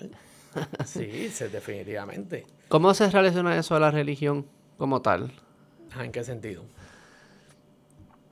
Yo siempre, yo veo la religión como una, una solución psicológica a, un, a, la, a la experiencia humana que, se, que tiene muchos eventos traumáticos y que eh, el reconocer que puede haber, que existe, los que creen pues que existe un Dios y que te está velando y que si haces que esto me va- me va a y- proteger. y si haces estos comportamientos pues te va a ir bien, si haces esto te va a ir mal. Este, si te unes en comunidad y cantas y todo esto- estos rituales, pues te va a ir bien, qué sé yo qué Sí, que mucha gente usa el argumento de que el hecho de que funciona, que produce algo que se siente bien, un comportamiento positivo, Sí. es evidencia de que existe el Dios. Claro. Y yo digo, pero espérate, no. Puede ser que psicológicamente todas esas cosas que se están haciendo producen un bienestar psicológico. Exactamente. Y eso hay- hay- hay- así como tú lo analizarías, ¿no? lo ves. Mira, yo, yo di una conferencia que me invitaron, eh, los- eh, unos jesuitas, sobre eh, los estados de trance en, en- muchas culturas del mundo. Porque muchos santos, por ejemplo, ca- caen en trance y ahí, ahí es que vean a Jesús, a la Virgen María o lo que sea. Y yo cogí 20 culturas diferentes, que no eran cristianas, eran de otras religiones. Y tú ves exactamente lo mismo. Los ojos para arriba, la boca abierta, los brazos extendidos, a veces convulsan, pero no era Jesús. Eran otras deidades, las hojas de- del, de- de- del bosque, sí, o deidades que para nosotros nos resultan totalmente aberrantes y absurdas. El fenómeno es el mismo. Ya. Lo que cambia es la interpretación y el contenido. Y ese contenido depende de dónde tú estás ubicado. ¿Ves? Así que los seres humanos tenemos esa capacidad de, de- de entrar en estados alterados de conciencia. Lo que pasa es que esa capacidad se activa de acuerdo a lo que se te pide que tú hagas en ese momento, Ya. en ese contexto. Ya. Sí, también está, no sé, yo le he mencionado antes en el podcast, no, no entró mucho, pero el, el libro Immortality Key, que es nuevo, que salió hace como dos años, un abogado tratando, él quería entender el rol que jugaron los psicodélicos en el comienzo de las religiones del oeste, el. Islam, el cristianismo y el judaísmo. Este, entonces se va por un- como una aventura antropológica, arqueológica, tratando de descifrar este, qué hongos había en el área que estaban en esos tiempos, si había rituales que, con- que, con- que incluían en, eh, estos hongos psicodélicos. Exacto. Y empieza a contra- encontrar evidencia Sí. de que había un vino que se tomaba, que se le, se le echaba este, un hongo psicodélico y entonces empieza a, des- empieza a comparar cómo las personas que hacen psicodélicos hoy, cómo describen su experiencia, a cómo el, el- el lenguaje religioso y las experiencias de estos santos y, de esta- y estos profetas. Sí. Y es como hay unos paralelos que todavía no, no, es, no es preciso, pero es como que maybe pasaba, había algo aquí que son esos estados al- Alterados de conciencia. alterados de conciencia. Sí, que porque si el yo químico te ayuda. ¿no? una sustancia que me altera la conciencia y me pone en un trance, pero entonces se da en un contexto específico religioso, pues yo lo voy a interpretar de acuerdo a esas deidades. De hecho, las alucinaciones se van a acomodar a cómo es esa deidad. ¿Y qué es lo que sucede en el trance? ¿Qué está pasando allá adentro? Que tu identidad como que se... des- Ellos lo describen como que se desploma tu, tu uno y te unes a los demás. eh. ¿Qué es lo que está pasando allá? Bueno, lo que está pasando, bueno, tú puedes entrar en trance no solamente por religión, Claro. en un trance hipnótico. Por ejemplo, la persona pierde eh, lo que se llama la voluntariedad. Y con la música también, ¿verdad? La música puede ser, pueden ser sugestiones, instrucciones. Por ejemplo, yo en mis clases, eh, cuando daba la clase de psicoterapia avanzada, yo le decía al grupo, ¿ustedes quieren experimentar a ver qué les pasa? Y la mayoría decía que sí, excepto los testigos de Jehová, que los testigos de Jehová se salen. Porque Ah, para los testigos de Jehová eso, es- eso está prohibido. Se queda casi todo el mundo. Era una sugestión bien sencilla, de 20 minutos, que el brazo tuyo se va elevando y no puedes pararlo. Yo quiero hacer eso. Lo podemos hacer. Eso es largo. Otro Este, día lo hacemos. otro día. Grabamos y lo hacemos, sí. Pues de los 20, casi siempre como 5 o 6 le pasaba. Y entonces algunos tenían el brazo hasta acá arriba. ¿Ok? Algunos eran un poquito. Y entonces yo los ponía a todos a hablar. ¿Por qué tú no? Dice, ah, porque no me podía concentrar, porque hacía calor. Pero entonces los que tenían el brazo lo notaban. Decía, oye, el brazo se está elevando. Entonces a veces se asustaban. Decía, baja. No, no baja, sigue subiendo. Y ese es el sentido de involuntariedad, que es tan importante, de que el, el control tuyo de tu cuerpo lo pierde. Es como si el brazo tuviera una, eh, una deidad aparte, en ese sentido. Por ejemplo, los espiritistas que tienen escritura automática, tú le pones un lápiz y el espíritu, entre comillas, empieza a escribir. Ah, ellos dicen rápido. eso, nunca lo había escuchado. Sí, eso se llama escritura automática. Y hay muchos medios que son de escritura automática nada más. Ah. Pero en ese momento estás en un trance y no pueden controlar la mano, porque la mano es del espíritu, que, te- que se apoderó de ti y tú estás escribiendo. Ok. ¿Ves? Así que depende del Pero ¿y qué está pasando? ¿Qué está pasando allá arriba? ¿Por qué pasa eso? Porque yo Tú quiero dices- mover mi brazo y no lo puedo mover de repente. Bueno, la teoría de esto es que. Esto es un poquito complejo, déjame cómo te explico. La- una de las teorías principales es que quién tú eres, yo, Alfonso Martínez Taboa, es un componente de muchos subsistemas. Y en la hipnosis, uno de esos subsistemas se desliga. La palabra es que se disocia. Se disocia del yo ejecutivo. Por ejemplo, si a mí se me levanta la mano, esa, ese, esa parte se separó tanto de mi yo ejecutivo que parece como si fuera una cosa aparte. La hipnosis como que partió esa, esa, esos hilos que yo tenía en todas la- las cosas que yo tengo. Y que yo digo, yo quiero hacer esto por tal razón. En ese caso, esa parte se disocia y como se disocia, yo no tengo control de eso. Ya. ¿Ves? Por eso puedo entonces eh, comportarme como un niño, escribir cosas raras o levantar la mano. Y uno puede Alguna- au- autohacérselo. Uno puede auto... Entonces el hipnólogo, claro, te dice, ahora este, vamos a coger lo que habíamos hecho y lo de, Pero yo deshacemos". solo a mí mismo, meditando algo, puedo puede, llegar Eso se llama autohipnosis. autohipnosis. Sí.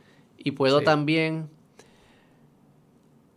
como que lo voy a hacer y cuando pase, esto es lo que quiero que suceda. O una vez pase, estás a la merced de lo que pase. Tú no puedes... Bueno, si hay un hipnólogo, Ah, si hay hipnólogo, sí, pero sí. solo. ¿Cómo lo...? Si estoy pues, solo. cuando es autohipnosis, tú mismo diriges el proceso, qué es lo que yo quisiera que pasara. Ya. Si hay un hipnólogo, entonces él es el que guía qué es lo que se supone que pase.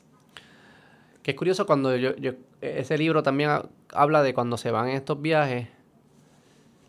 Es eso. Ellos lo que dicen es, pierdes control. Es como si se disuelve tu identidad. Así como que se disuelve tu identidad y pierdes control. Si tratas de controlarlo, vas a tener un mal trip. Mm, Va a ser malo. Te tiene que dejar llevar. Pero si lo dejas llevar, es más como que vas a vivir la experiencia sintonía. más, más fulfilling, la, Sí. la ma- la última manifestación de la humanidad, una cosa así. Exacto. Qué curioso. Sí, sí. Y eso tú lo ves bien, bien, bien claro y tajante en los casos que se llamaban antes personalidad múltiple. Que ahora se llama Mm. identidad disociada. Ok. ¿verdad? Si tú tuvieras eh, identidad disociada, eh, vamos a poner que tú tienes cuatro identidades, eh, una de una mujer, Ana, eh, una de un niño y dos que se llaman diferentes a ti, Octavio y Samuel. Y cada uno es bien diferente, totalmente diferente. La, la escritura es diferente, el concepto es diferente. Por ejemplo, si tú eres este, mujer, eh, o sea, la, la identidad mujer, y tú le preguntas, ¿y cómo tú tienes tu pelo? Pero usted no lo ve. Lacio, largo, bonito. O sea que eso hombre. es como, como coger un, un hardware y meterle cuatro softwares distintos. Exactamente, sí. Y entonces está brincando de un lado para Sí. otro. Y entonces la persona, usted, pero usted no me ve que, que tengo el pelo largo, la persona tiene el pelo corto, ¿verdad? En ese sentido. Y cuando los pones, por ejemplo, a escribir, que es lo que yo hago, las letras son extremadamente diferentes, como si fueran personas No diferentes. puede ser, en verdad. Sí, Y hay cosas que sabe una que no sabe la otra. siempre es así. Como que, ah, yo sé hacer esto y la otra persona, no, yo no sé hacer esto. El Sí, otro personaje no sabe. El host, que es el que se llama la, la persona anfitriona, que es el que va a terapia, Sí, usualmente no sabe lo que han hecho las identidades alternas. No tiene, Pero- no pero- tiene memoria ni control de lo que está Pero hay un ho- el host es un personaje también o él siempre tiene o él o ella siempre tiene que estar El de host uno de los el que- personajes. El que, nació. Y fue traumatizado, porque estos casos es de, de- de unos abusos terribles, y en esos abusos terribles, entonces la mente se fragmenta y se vuelven pedazos, que cada uno representa parte de mi vida. Por ejemplo, hay un pedazo que solamente lo que hace es llorar. no hace nada más. Estaba terapia, a llorar, llorar, llorar, que me maltrataron. La otra es bien sexual. Claro, porque es sexual, porque abusaron a la paciente sexualmente, pero a mí no me importa que me, que me violen, al contrario, a mí me gusta estar en, en cuanta poca vergüenza haya, o o lo que sea, a mí me gusta.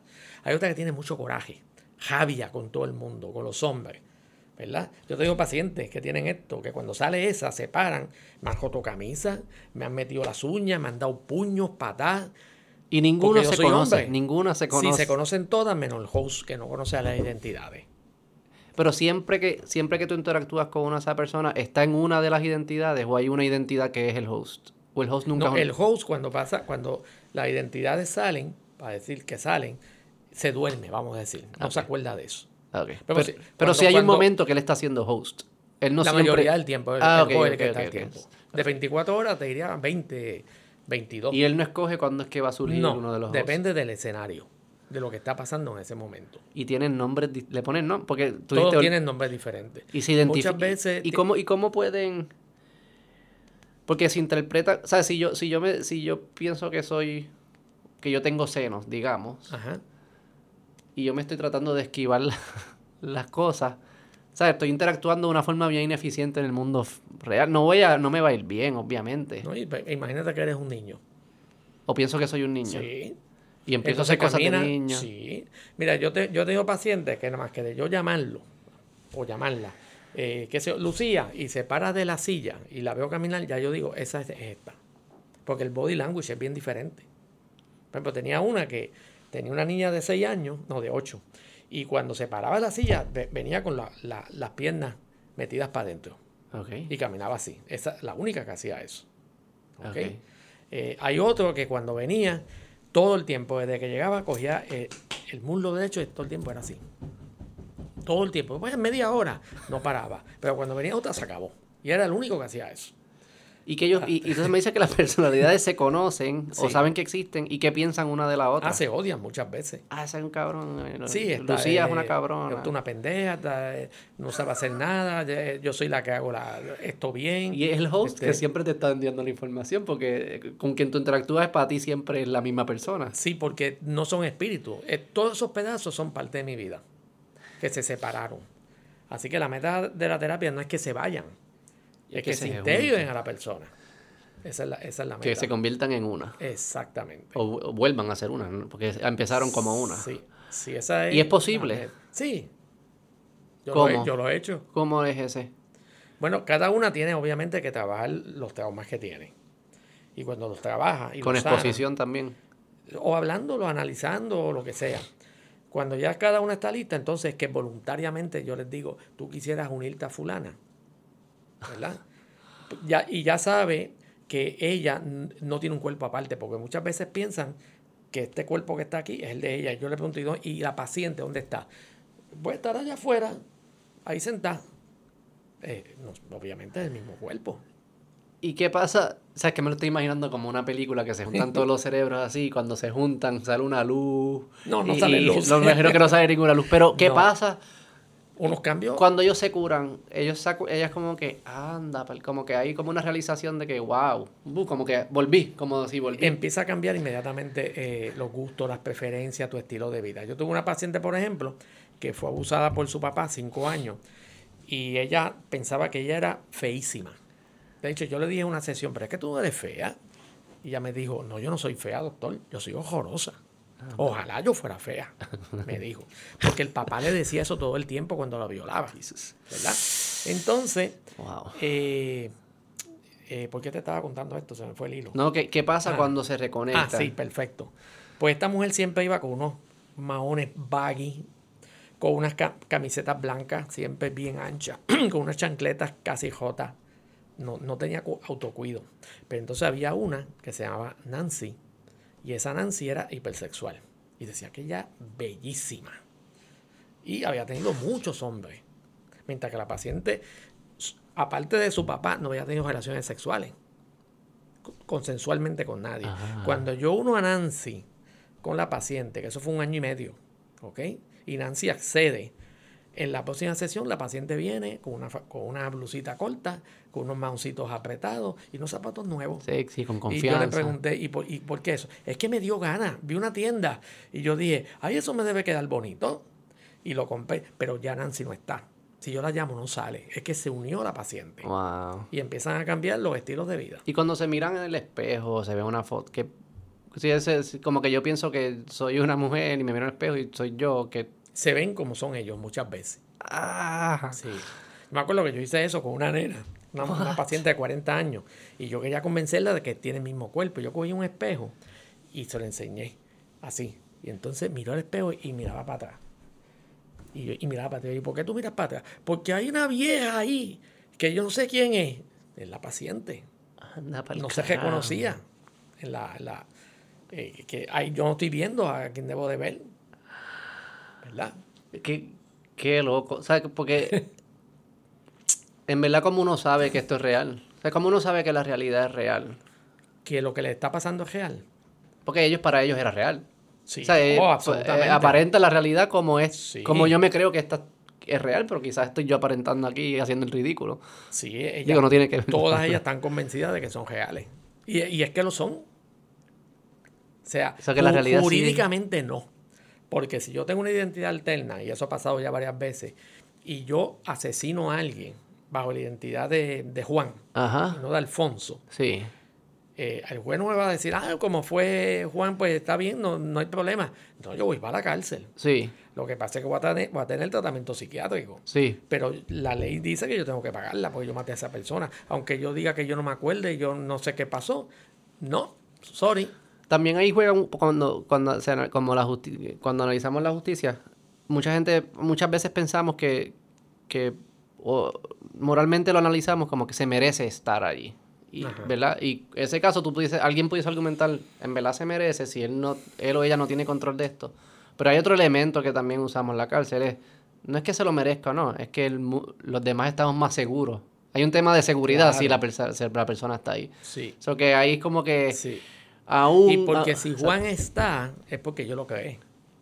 Yo lo llamé para que viniera. Sí, es más peligroso, o sea, no es peligroso. Por ejemplo, que- cuando que la paciente que te dijo ahorita, el papá la estaba violando, la paciente que estaba ya subiendo la montañita, que el papá la iba este, a violar, ella llamaba a Nancy. Nancy, ven, ven, que tú sabes hacer eso, yo no quiero estar aquí. Y Nancy venía y, Y se hacía. encargaba, porque no le molestaba el sexo.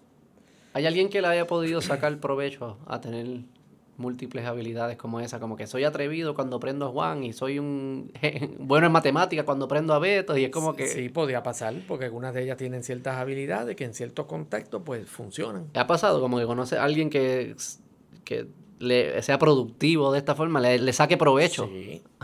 Wow. Te voy a hacer, te voy a hacer un, un- anécdota. Yo tuve un paciente que de hecho eh, Carmen Jovel la- lo llevó a- al programa, yo fui con ella.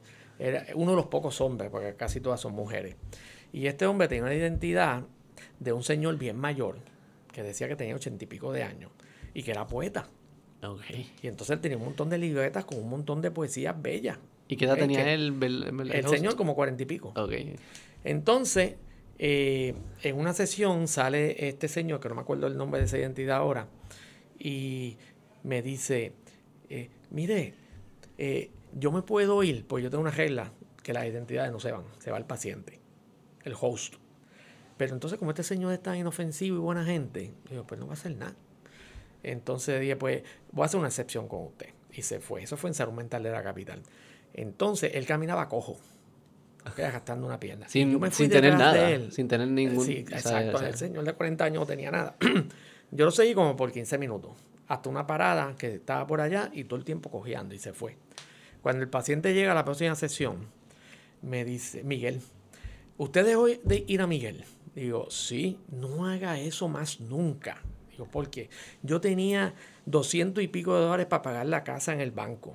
Y Miguel se metió en una librería que estaba por, por aquí, por Santurce, y gastó todo en libros.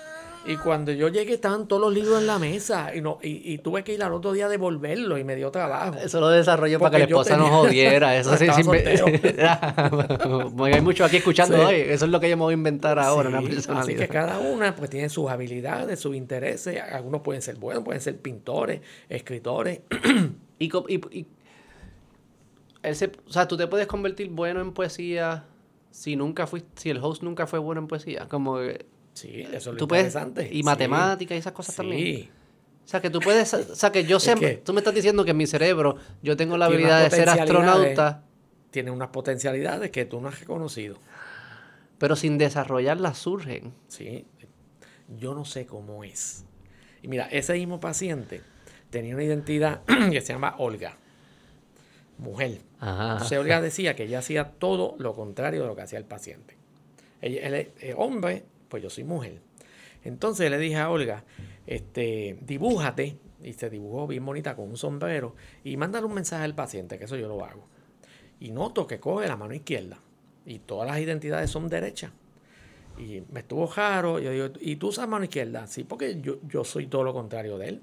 Dibujó, y tú sabes lo que hizo en el papel, que en vez de escribir de izquierda a derecha, empezó a escribir de derecha a izquierda al revés. Con la mano izquierda. Todo el tiempo, pero rápido. tú, tú, tú, Y así. bien, letras bien. Mientras va. hagas eso, yo no entiendo nada. Y yo digo, ¿y qué es esto? Pues le mandó un mensaje y yo digo, pero es que no entiendo. Entonces yo cogí el papel, lo viré y lo puse contra la luz. Ahí estaba el mensaje. Estuve aquí para que lo sepas, qué sé yo ni qué, bla, bla, bla, bla. Olga. Cuando yo le enseño a él eso, es que dice, yo nunca he practicado eso. Ni yo, yo no escribo ni con la izquierda ni Ni escribo al revés. revés. Eso se llama mirror writing. Se llama, escritura de espejo. Pero ese ese es como... ¿Cómo ese hombre sí. aprendió eso, esa identidad? Yo no tengo la más mínima idea. Wow. Hay un caso, usted sabe el caso de, de las siameses en, en Vancouver, que nacieron con los cerebros conectados. No. Pues son do- dos nenas, ¿sabes? Las siameses que salen, sal- nacen conectados, pues estas eran Sí. estaban conectadas por un nervio, del cerebro a cerebro. Ujú. Este, y podía, por ejemplo, una decía, yo puedo usar los ojos de la otra para ver. Y, y, yo, y nosotros nos podemos hacer chistes sin hablar y nos reímos y compartir mensajes, qué sé yo qué. Interesante. Y yo siempre me he preguntado si en verdad son dos personas o es una superconciencia que tiene dos cerebros, cuatro ojos y, Sí. y se habla, a veces habla por aquí, habla por acá y me acuerda esto que usted menciona. Sí. ¿Qué usted pensaría si así sé que no, no lo he estudiado ni nada, pero no. eh, No, no me eh, atrevería a dar una, una opinión. Ah. Porque no he estudiado el tema. Si yo soy, si yo no sé mucho de un Muy tema, yo te lo digo. Yo tampoco sé del no, tema. No me No, aventuro para decir un disparate. Este, no he leído ese caso, este, ni lo que los expertos dicen. Pero está bien curioso. Está bien curioso, sí. Sí. Yo siempre lo he pensado así, como que asumimos que son dos, pero quizás es una super persona. Con do- doble cerebro, doble, cuatro ojos. Si quiero mirar para acá, miro para Sí, acá. ¿Sabes? Como sí. Pudiese. ¿Quién sabe? Porque la conciencia es de esas cosas que todavía no, no se entienden bien No. qué es lo que es. No. Voy a volver a los psicópatas, que no, que nos hemos descarrilado un par de veces. Super fun, Ajá. super divertido. Los psicópatas, si te escucho, ellos pudiesen no ser psicópatas. O sea, ellos pudiesen no hacer el acto que deciden hacer. Sí. Pues no están esquizofrénicos. Eh, Un esquizofrénico es el que se fue a la realidad. Ellos están aquí, en la realidad, saben todo lo que van a hacer. Si yo voy a violar a esa mujer, la veo antes, sé cómo llega, ta, ta, ta. Son Y calculados. la violo y si quiero la mato también. Así que no estoy psicótico como tal. Yo estoy No es realidad. psicótico, está en la realidad, pero no tiene las señales que, que todos tenemos que De nos dicen moral. no hagas eso. Exactamente. Él no Y que tiene, esa mujer no. va a sufrir. Y no él Y no que le voy a hacer daño de por vida. y él, No, no, no. yo necesito este placer. y ya. Exactamente. Sí. Y eso es lo que se llama en inglés callousness, que en español es insensibilidad emocional. Y es una, es una de las características. Pero nadie principales. escoge eso. O sea, yo no me No. acuerdo que me pregunté, ¿quieres ser sensible emocionalmente? No, nadie escoge. Que lo que pasa es que la gente que son eh, tienen puntuaciones altas en psicopatía, desde los niños, desde niños ya lo eran. Hay estudios longitudinales que cogen niños que tienen 6, 7 años, que ya tienen esas características, le dan un seguimiento y muchos de ellos cuando llegan a adolescencia tienen características. Y estas son las de la, la- con las imágenes y lloran en las imágenes. También se han hecho estudios con eso. Sí. Y se trata de... Ahora, se, ahora que sabemos que quizás esas personas tienen una probabilidad de convertirse en estos monstruos, llamémosle, se hacen intervenciones a temprana edad para... Uno puede desarrollar esas habilidades de que le importe la empatía o ser- crear sensibilidad o... No sé, eres no sé si te ponen un, un- estoy pensando como a los perros, le ponen un choque eléctrico. No, Son- sí. Tienen sensibilidad de otras cosas que podemos Claro, usarlas como claro. incentivos para que no hagan eso. Mira, en psicología nosotros hablamos mucho, en psiquiatría, de eh, terapias basadas en la evidencia. Evidence-based Sí, Claro, que en la medicina también lo hay, enfermería, etcétera. No hay una psicoterapia basada en la evidencia para los psicópatas ahora mismo. Porque nada está funcionando de una manera clara. Wow, Son difíciles. wow. ¿Qué por ciento son psicópatas en la población tienden a ser? Yo De los como dos. No, del total. Bueno, De la gente en la comunidad, ah, bien bajo. como un por Un, un ciento. por ciento menos. Menos de un por ciento. Ahora, de los de lo que están en la cárcel, como un 15, un 20. ¿Y todo psicópata lo va a se va a manifestar de una forma negativa? ¿O hay, por ejemplo, gente que no tiene esos señales y lo usa para ser valiente o algo? ser un líder. Por Es una revolución. Exacto. Y, y, y ese líder que hace cosas peligrosas y lo que sea puede ser instigado por eso mismo, no le da miedo. Sí. Yo siempre he dicho que hacen falta psicópatas positivos. Sí, podría, podría pasar. sí, porque al final uno los ve como... son- ah, esa persona es bien valiente. No, está asumiendo que él tiene el mismo miedo que tú y que está sobrepasando ese miedo. Sí. Pero es posible que él no tenga la señal del miedo y desde afuera parezca valiente. ¿Entiendes lo que te digo? Pero que él no tiene la señal. Si yo no tuviese la señal del miedo, yo también parecería valiente. Sí. O sea, que lo puedes Sí. usar también para positivo. También podría ser. Así que depende del contexto y la situación, un psicópata podría ser admirado.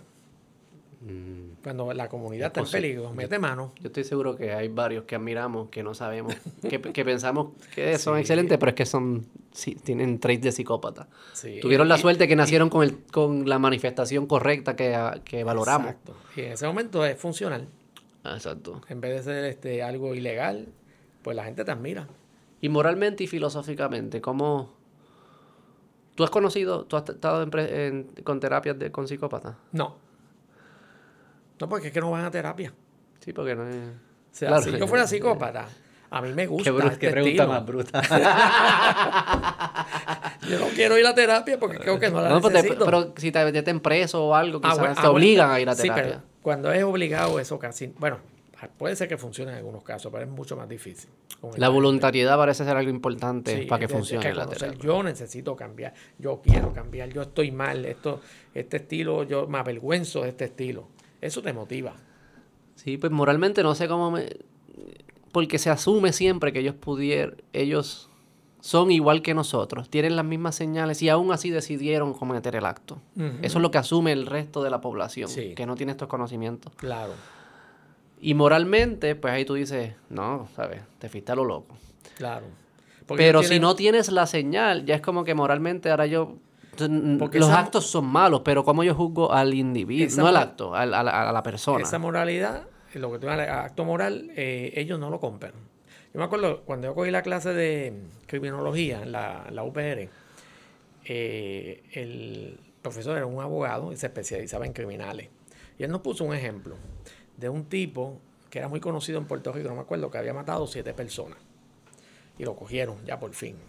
Entonces le pregunta al individuo, oiga, usted mató a siete personas. Y dice, sí. Eh, ¿Y qué usted opina de eso? Porque eso está muy mal. Usted quitarle la vida a otra persona. Y la contestación fue, ¿y por qué no? Y ya, ¿por qué? ¿Pero por qué no? Cuando tú dices por qué no, es que tú no estás comprando la, la validez de que tú le quitas la vida a otra persona. ¿Por, por- por qué no se la puedo quitar? Entonces, ¿cómo tú vas a ayudar a alguien así? ¿Ves? ¿Y por qué, por qué ese, ese trait continúa? Siempre ha existido, los psicópatas siempre han sido como 1% por siempre, históricamente. Hasta donde se estudian, sí. Lo que pasa es que ese concepto... ¿Por qué sobrevive el trait? ¿O se reproduce? Bueno, violan y tienen no hijos. se sabe mucho porque fue en los 60 cuando un psicólogo canadiense que se llama Robert Hare crea la primera escala para medir esto. En los 40, los 30, los 20, sabe Dios cuánto había y no se medía. Y él es el que pone en el mapa esto, de que hay criminales que son psicópatas y hay criminales que no lo son. Claro. Y es bien interesante porque los incentivos y penalidades y consecuencias, que al final es lo que usamos para tratar de, de, de la- de promover o desacreditar algún comportamiento, asume de que esos incentivos y esas penalidades le importan al que va a cometer el acto. Sospecho que estas, las leyes que hoy en día tenemos son bien inefectivas para personas que ven el mundo tan distinto. Es como que, espérate, muy que diferente. me vas a meter preso, yo no sé ni qué significa eso. Pero mira si tienes razón, que cuando se han hecho estudios de gente que ha estado preso y salen, ah, pues puede salir ya, y se da un seguimiento de uno o dos años, la mayoría de los que reinciden, a veces a los pocos meses otra vez para adentro, eran los que tenían las características psicopáticas. Claro. Los antisociales que no tenían esa característica, muchos de ellos están en la comunidad todavía bien. Claro, claro. Es que no, les- no, no les importa. Sí, porque es que no, no lo valoro. O sea, no es. Que me cojan. Es literal. No sé si usted ha hablado con, con gente que es bien buena en música. Y ellos están escuchando la misma canción que tú. Y ellos escuchan cosas que uno no escucha. Sí, Pero existen, están ahí porque ellos las están escuchando. claro. Eh, para ellos, nosotros debemos. Es que, ¿cómo, cómo que tú no lo es- ¿Cómo que tú no lo, lo ves? Pero es que no lo veo. no- yo no puedo ver lo que no veo. O sea, que estas personas, de, para ellos debe ser igual. Es como que, pero Sí, ¿por qué es que me tiene que importar si nada me está diciendo que me importe? exacto. Wow, Sí. es fascinante. Y, y- y éticamente no sé cómo bre- bregar con esos casos. Por un lado creo que hay que, obviamente que sacarlos de la sociedad porque son peligros, sacarlos en el sentido de, de ponerlos presos o aislarlos, aislarlos de la sociedad porque son Y tratar de ayudarlos. Son peligrosos y tratar de ayudarlos, pero esta noción de que son malos y pudieron haber sido di- distintos y fue como que se cae, ese argumento como que pierde peso. Sí. Pierde Lo que peso. pasa es que los antisociales usualmente tiene mucho peso el ambiente cultural y dónde viven, cómo son sus familias, si el papá era un abusador. Todas esas vari- variables psicosociales tienen mucho peso. Claro. Pero en los psicópatas, cuando se hacen estudios, esas variables, aunque todavía tienen peso, pero tienen mucho menos peso. Tú naces con Parece ese. que es algo. ¿Y es un gen? ¿Sabemos si es un gen específico? No, no, todavía no. En psicopatología no hay un gen específico para nada. No hay un... ni para No esquizofrenia, ni killer gene. bipolares. Hay lo que llaman este, eh, diferentes genes que si se juntan te predisponen a eso. Ya. Pero no es así lineal. Ah, tú tienes este pues tú tienes esto. Mira, para ir cerrando, pa- quería volver a un tema y vamos cerrando este, que era lo de, lo de, mm, para curar las traumas, lo de la exposición eh, paulativa. Eh, me parece bien curioso, lo he escuch- yo he escuchado mucho de- sobre, sobre ese approach y que toda la evidencia apoya de que eso es lo correcto, todas las, las anécdotas lo apoyan. Hay mucha evidencia empírica. Mucha evidencia anecdotal, cuentos, esto lo sabemos todos, los padres lo saben cuando crían a sus hijos, ¿verdad? Vamos a exponerlos poco a poco, por eso te dan la mano, después te están ahí contigo y después se salen. O sea, Sí. como que hay un proceso que para ayudarte a enfrentarte a la adversidad. Aún así, siento que culturalmente, y cuando se hablan de las personas eh, vulnerables o, o hasta los mismos niños y los jóvenes, el approach casi siempre es no de exponer a la adversidad, sino de eliminar la adversidad. Protegerte. Protegerte, asumiendo que es posible protegerte para siempre, que yo creo que es ahí, eso es lo- ahí es que se cae la teoría, pero igual nos comportamos como si pudiésemos proteger y lo mejor que podemos hacer para el individuo es protegernos y, y no, de, no darle las herramientas para que se pueda enfrentar a la adversidad. No las va a tener. Y, la está, y usted siente que culturalmente esa apreciación mía la ve también. Sí, puede pasar. Yo creo que la mayoría de los papás y las mamás no van a exponer a sus hijos a situaciones de riesgo, de alto riesgo, ¿verdad? Que, que pueden tener este, consecuencias. Así que tratan de decirle, mira, esto no busques eso, eso es malo, no, este, no te juntes con esa gente. Mm. Pero, Pero y también, entonces no me dan herramientas para poder lidiar con esa gente si en algún momento estoy en un me donde- toca de- sí, lidiar con- Y probablemente te va a tocar lidiar con algo en la vida. Claro, porque hay una diversidad de personas. Y es bien curioso, volvemos, aquí cerramos con lo del chiste de Will Smith y, y lo que fuese. Sé que hay, un, hay una conexión que usted hace con la parte traumática, pero yo también creo que es la forma que tú te haces resiliente ante el chiste, es exponiéndote poco a poco a, al consta que te burlen tanto de ti al punto que, ah, ni me importa. Eh, no importa. Pero ahí tocaron algo neurálgico en él. Mm, Y, quizás él lo maneja muchos chistes en otros contextos, pero ahí parece que eso fue un spark. sí hizo, eso un, casi- hizo un clic. Y eso es casi como que eh, tuvo que haber sido ese día, a esa hora, en ese lugar, en el tono que él dijo el chiste, en la secuencia que lo dijo. Todo ¿Quién lo dijo? juntó Es como para que, que un, pasara un eso. momento, pa. Sí. Pero es casi como usted ve el mundo como que nosotros no tenemos mucha, mucha, po- mucho poder. Es casi como que estamos reaccionando y prendiéndonos aquí. Fíjate que lo de Bonano que yo te dije, una persona que es expuesto al mismo evento exacto, fíjate todos los caminos diferentes que tiene. Aquí no hay nada determinado. El pasado no determina quién es uno. Hay un montón de variables que van a intervenir. Pero, pero muchas de esas variables sí son como...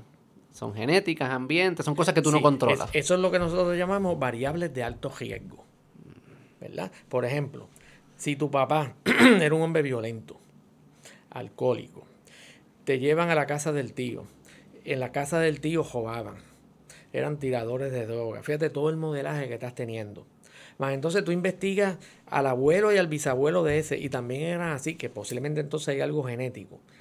Entonces, esa diátesis, que se llama diátesis, cuando tú mezclas lo biológico con lo psicosocial, son variables de riesgo biológicas, variables de riesgo psicosociales, las mezclas las dos y entonces aumenta la probabilidad de que tú entonces tengas esas conductas. Es un tema probabilístico. No es lineal. Ya. No es que lo tenga, ah, pues vas a hacer así. No es predeterminado en ese aspecto. Nada, nunca. Eso que es la combinación de, de, de, tu predisposición, tus predisposiciones y entonces tu ambiente. Y esa combinación va a producir todo esto.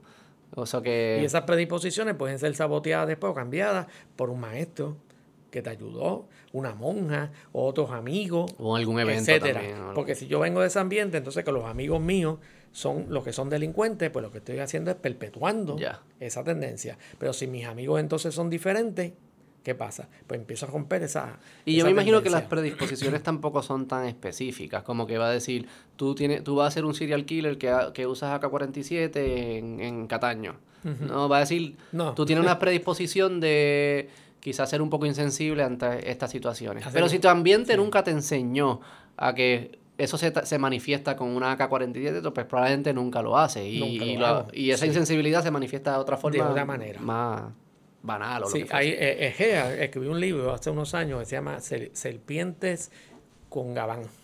Y la, portada es un ejecutivo, pero entonces la cara es una serpiente. Esa gente nunca va a matar a nadie, no va a meter puñalada ni nada de eso.